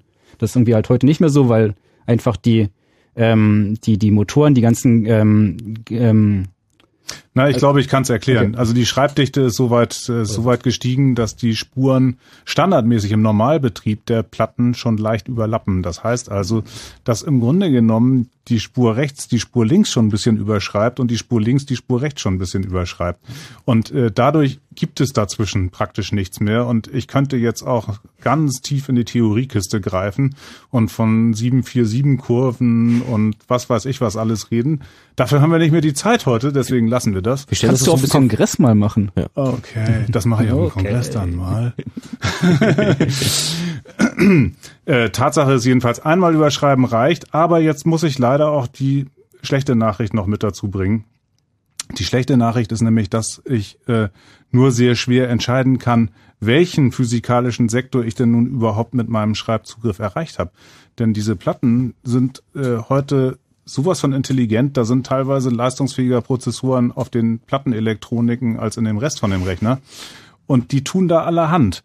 Und äh, was die eben auch tun, ist, dass die die Sektor umnummerieren. Das heißt also, wenn ich sage, ich, ich beschreibe jetzt den Sektor 23, dann kann ich ohne tiefste Kenntnis dieser, ähm, dieser Controller und deren Firmware eigentlich nicht vorhersagen, wo dieser Sektor auf der Platte oder noch schlimmer ist es bei Solid State Disks, wo dieser Sektor, in welchem Chip des Solid State Disks dieser Sektor eigentlich landet. Also ist es inzwischen auch bei Festplatten so? Es ist auch bei Festplatten so, ja. Es ist bei Festplatten nicht ganz so schlimm, da ist die Zuordnung zwischen der äh, LBA, also der logischen Blockadresse, und dem tatsächlichen physikalischen Speicherort auf dem Medium etwas dichter als bei Solid State Disks. Aber äh, sie ist nicht ohne tiefere Kenntnis des Controllers und seiner Firmware vorhersehbar. Und das Problem ist also nicht, wie oft überschreibe ich den Sektor, sondern die Frage ist, habe ich ihn überhaupt getroffen? Und diese Frage ist wirklich, also da könnte ich jetzt könnten wir jetzt noch eine Extrasendung machen, wie überschreibe, also wie stelle ich fest, ob ich oder kann ich überhaupt feststellen, welchen Sektor ich denn nun wirklich physikalisch überschrieben habe. Äh, Tatsache ist jedenfalls, es macht überhaupt gar keinen Unterschied, ob ich diesen Sektor einmal oder oder eben diese vorgeschlagenen, weiß ich nicht, hundertmal mhm. nicht überschrieben habe. Das Ergebnis ist das gleiche, er ist noch da. Okay, das heißt, die Alternative ist dann halt wirklich der die Gausser, also halt wirklich mit elektromagnetischen Puls so auf die Daten, auf die magnetischen Ausrichtungen einzuhauen, dass also sie sich dann. Das ist ja kein elektromagnetischer Puls, also wir wollen es ja nicht übertreiben, das ist einfach nur ein Magnetfeld. Also man kann natürlich mit einem Magnetfeld, was deutlich höher als die Koerzitivfeldstärke des Mediums ist, und jetzt wollen wir auch nicht zu tief in die Physik gehen, kann man äh, die Ausrichtung ähm, äh, kann man die Ausrichtung dieser äh, magnetischen Oberfläche löschen. Aber auch das ist nicht so einfach, denn äh, auch das kann ich ja letztlich wirklich nur vorhersehbar tun, wenn ich das Medium aus der Festplatte ausbaue, denn sonst habe ich eine ganze Menge Metalle dazwischen, die äh, zu einer Veränderung des eingestrahlten Magnetfeldes führen, zu einer Abschwächung oder auch zu einer Umlenkung. Und, und so ist es, es ist, es ist wirklich eine sehr schwierige Thematik ich denke, wir sollten da bei dem, also wir sollten da bei dem, bei dem äh, Überschreiben bleiben.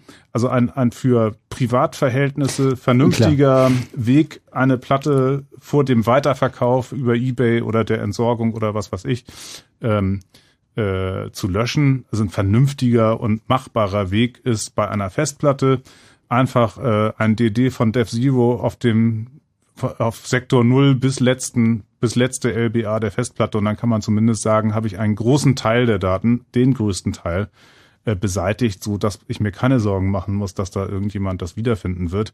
Nur äh, da liegt eben die Tücke im Detail. Es werden einzelne Sektoren infolge des Defektmanagements ausgelagert. Die erreiche ich dann natürlich nicht mehr, weil ich sie als, weil die gar keine LBA-Adresse mehr haben. Also kann ich sie vom Rechner aus gar nicht mehr adressieren.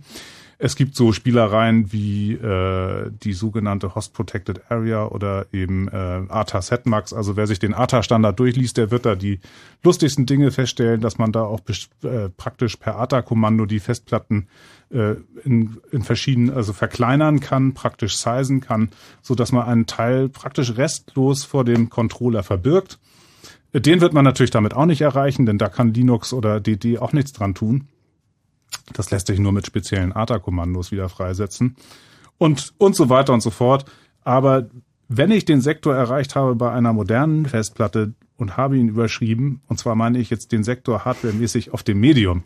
Ich meine jetzt nicht den Sektor, nee, den ich denke, der die LWA-Adresse hat, die ich angegeben hat. Also wenn ich den einmal überschrieben habe, dann ist das, äh, dann äh, ist der nicht mehr wiederherzustellen. Aber so die, die Grundaussage schon halt irgendwie löschen oder beziehungsweise was irgendwie, also halt einfach nur wirklich als löschen markieren sozusagen, beziehungsweise formatieren, reicht halt nicht aus, weil Nein. man wirklich die Daten mindestens einmal überschreiben, dass sie halt Ganz halbwegs genau. sicher weg sind. Ja, ich muss, sie, ich muss sie vollständig überschreiben, damit sie weg sind. Das ist richtig. Wie also sieht's bei, bei SSD oder bei CDs aus?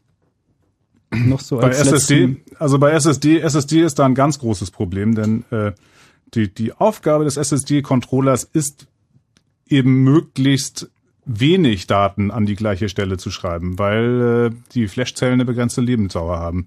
Das heißt also, jeder SSD-Controller versucht, die Schreibzugriffe gleichmäßig auf alle Flashzellen zu verteilen. Na, und wie macht er das? Sagen wir mal, ich schreibe jetzt 100.000 Mal den Sektor 0 neu. Na, was wird der machen? Intern in seiner kleinen Organisation da drinnen schreibe ich, wenn ich das erste Mal, ich nehme jetzt einfach mal ein doofes Beispiel. Ich schreibe das erste Mal den Sektor 0, dann wird er den Hardware-Sektor 0 überschreiben. Jetzt schreibe ich denselben Sektor nochmal, wieder Sektor 0, dann denkt er, ups, Sektor 0 habe ich gerade geschrieben, jetzt muss ich einen anderen nehmen. Nimmt er Sektor 1. Mhm. Wenn ich jetzt 100.000 Mal geschrieben habe, dann habe ich jetzt praktisch 100.000 Kopien dieses Sektors in 100.000 Flash-Sektoren dupliziert. Das heißt, ich habe jetzt 100.000 Kopien desselben Sektors in meinem Flash. Drin. Und so richtig gewonnen hast du nichts. Das heißt, hier ist Überschreiben also deutlich kontraproduktiv, weil beim Überschreiben im Grunde genommen ich überhaupt erst wieder, er überhaupt erst wieder Sektoren nimmt, äh, äh, die schon mal gebraucht sind, wenn er hm. alle, die noch nicht gebraucht sind, zu Ende verbraucht hat. Das heißt wirklich auch auf der Hardware-Ebene zerstören, also wie mit dem Hammer raufhauen oder? Ja, naja, auch das muss nicht unbedingt helfen. Ich meine, ich kann wie, wie macht man es dann, wie macht man es wirklich ordentlich? Ja, da, da und rebonden. Also, okay. Also wenn man jetzt, wenn man es wirklich ordentlich machen will, also äh, da kann ich dir jetzt keine, keinen praxistauglichen, Säure keinen praxistauglichen Tipp geben. Ich kann dir nur sagen, wenn du jetzt die Flash-Chips natürlich rausholst und du fängst an, die Planes direkt auf dem Chip zu erasen, dann kannst du natürlich sicher sein, dass sie weg sind. Das ist ein bisschen viel Aufwand. Aber durch die, durch die Schnittstelle hindurch gibt es keine sichere Möglichkeit, eine SSD äh, zu löschen. Das okay. ist, glaube ich, das ist das, was man so rausgeben kann für die Leute, die es wissen wollen. Also SSD löschen per Software, nein. Und CDs Mikrowelle? Äh, Mikrowelle ist ziemlich effizient bei CDs, ja. Aber danach nicht mehr essen. Wir kommen so ein bisschen zum Ende der Sendung. Wir könnten noch stundenlang weitermachen. Wie Peter schon sagte, es gibt einige Fachgebiete, wo wir ähm, da noch weitere Sendungen dazu zaubern wollen. Vielleicht zum Abschluss nochmal ganz kurz die drei wichtigsten Sachen, die wir uns alle ins Hausaufgabenheft schreiben zum Thema, wie kriege ich meine Daten sicher, wenn wir über Festplatten reden. Peter.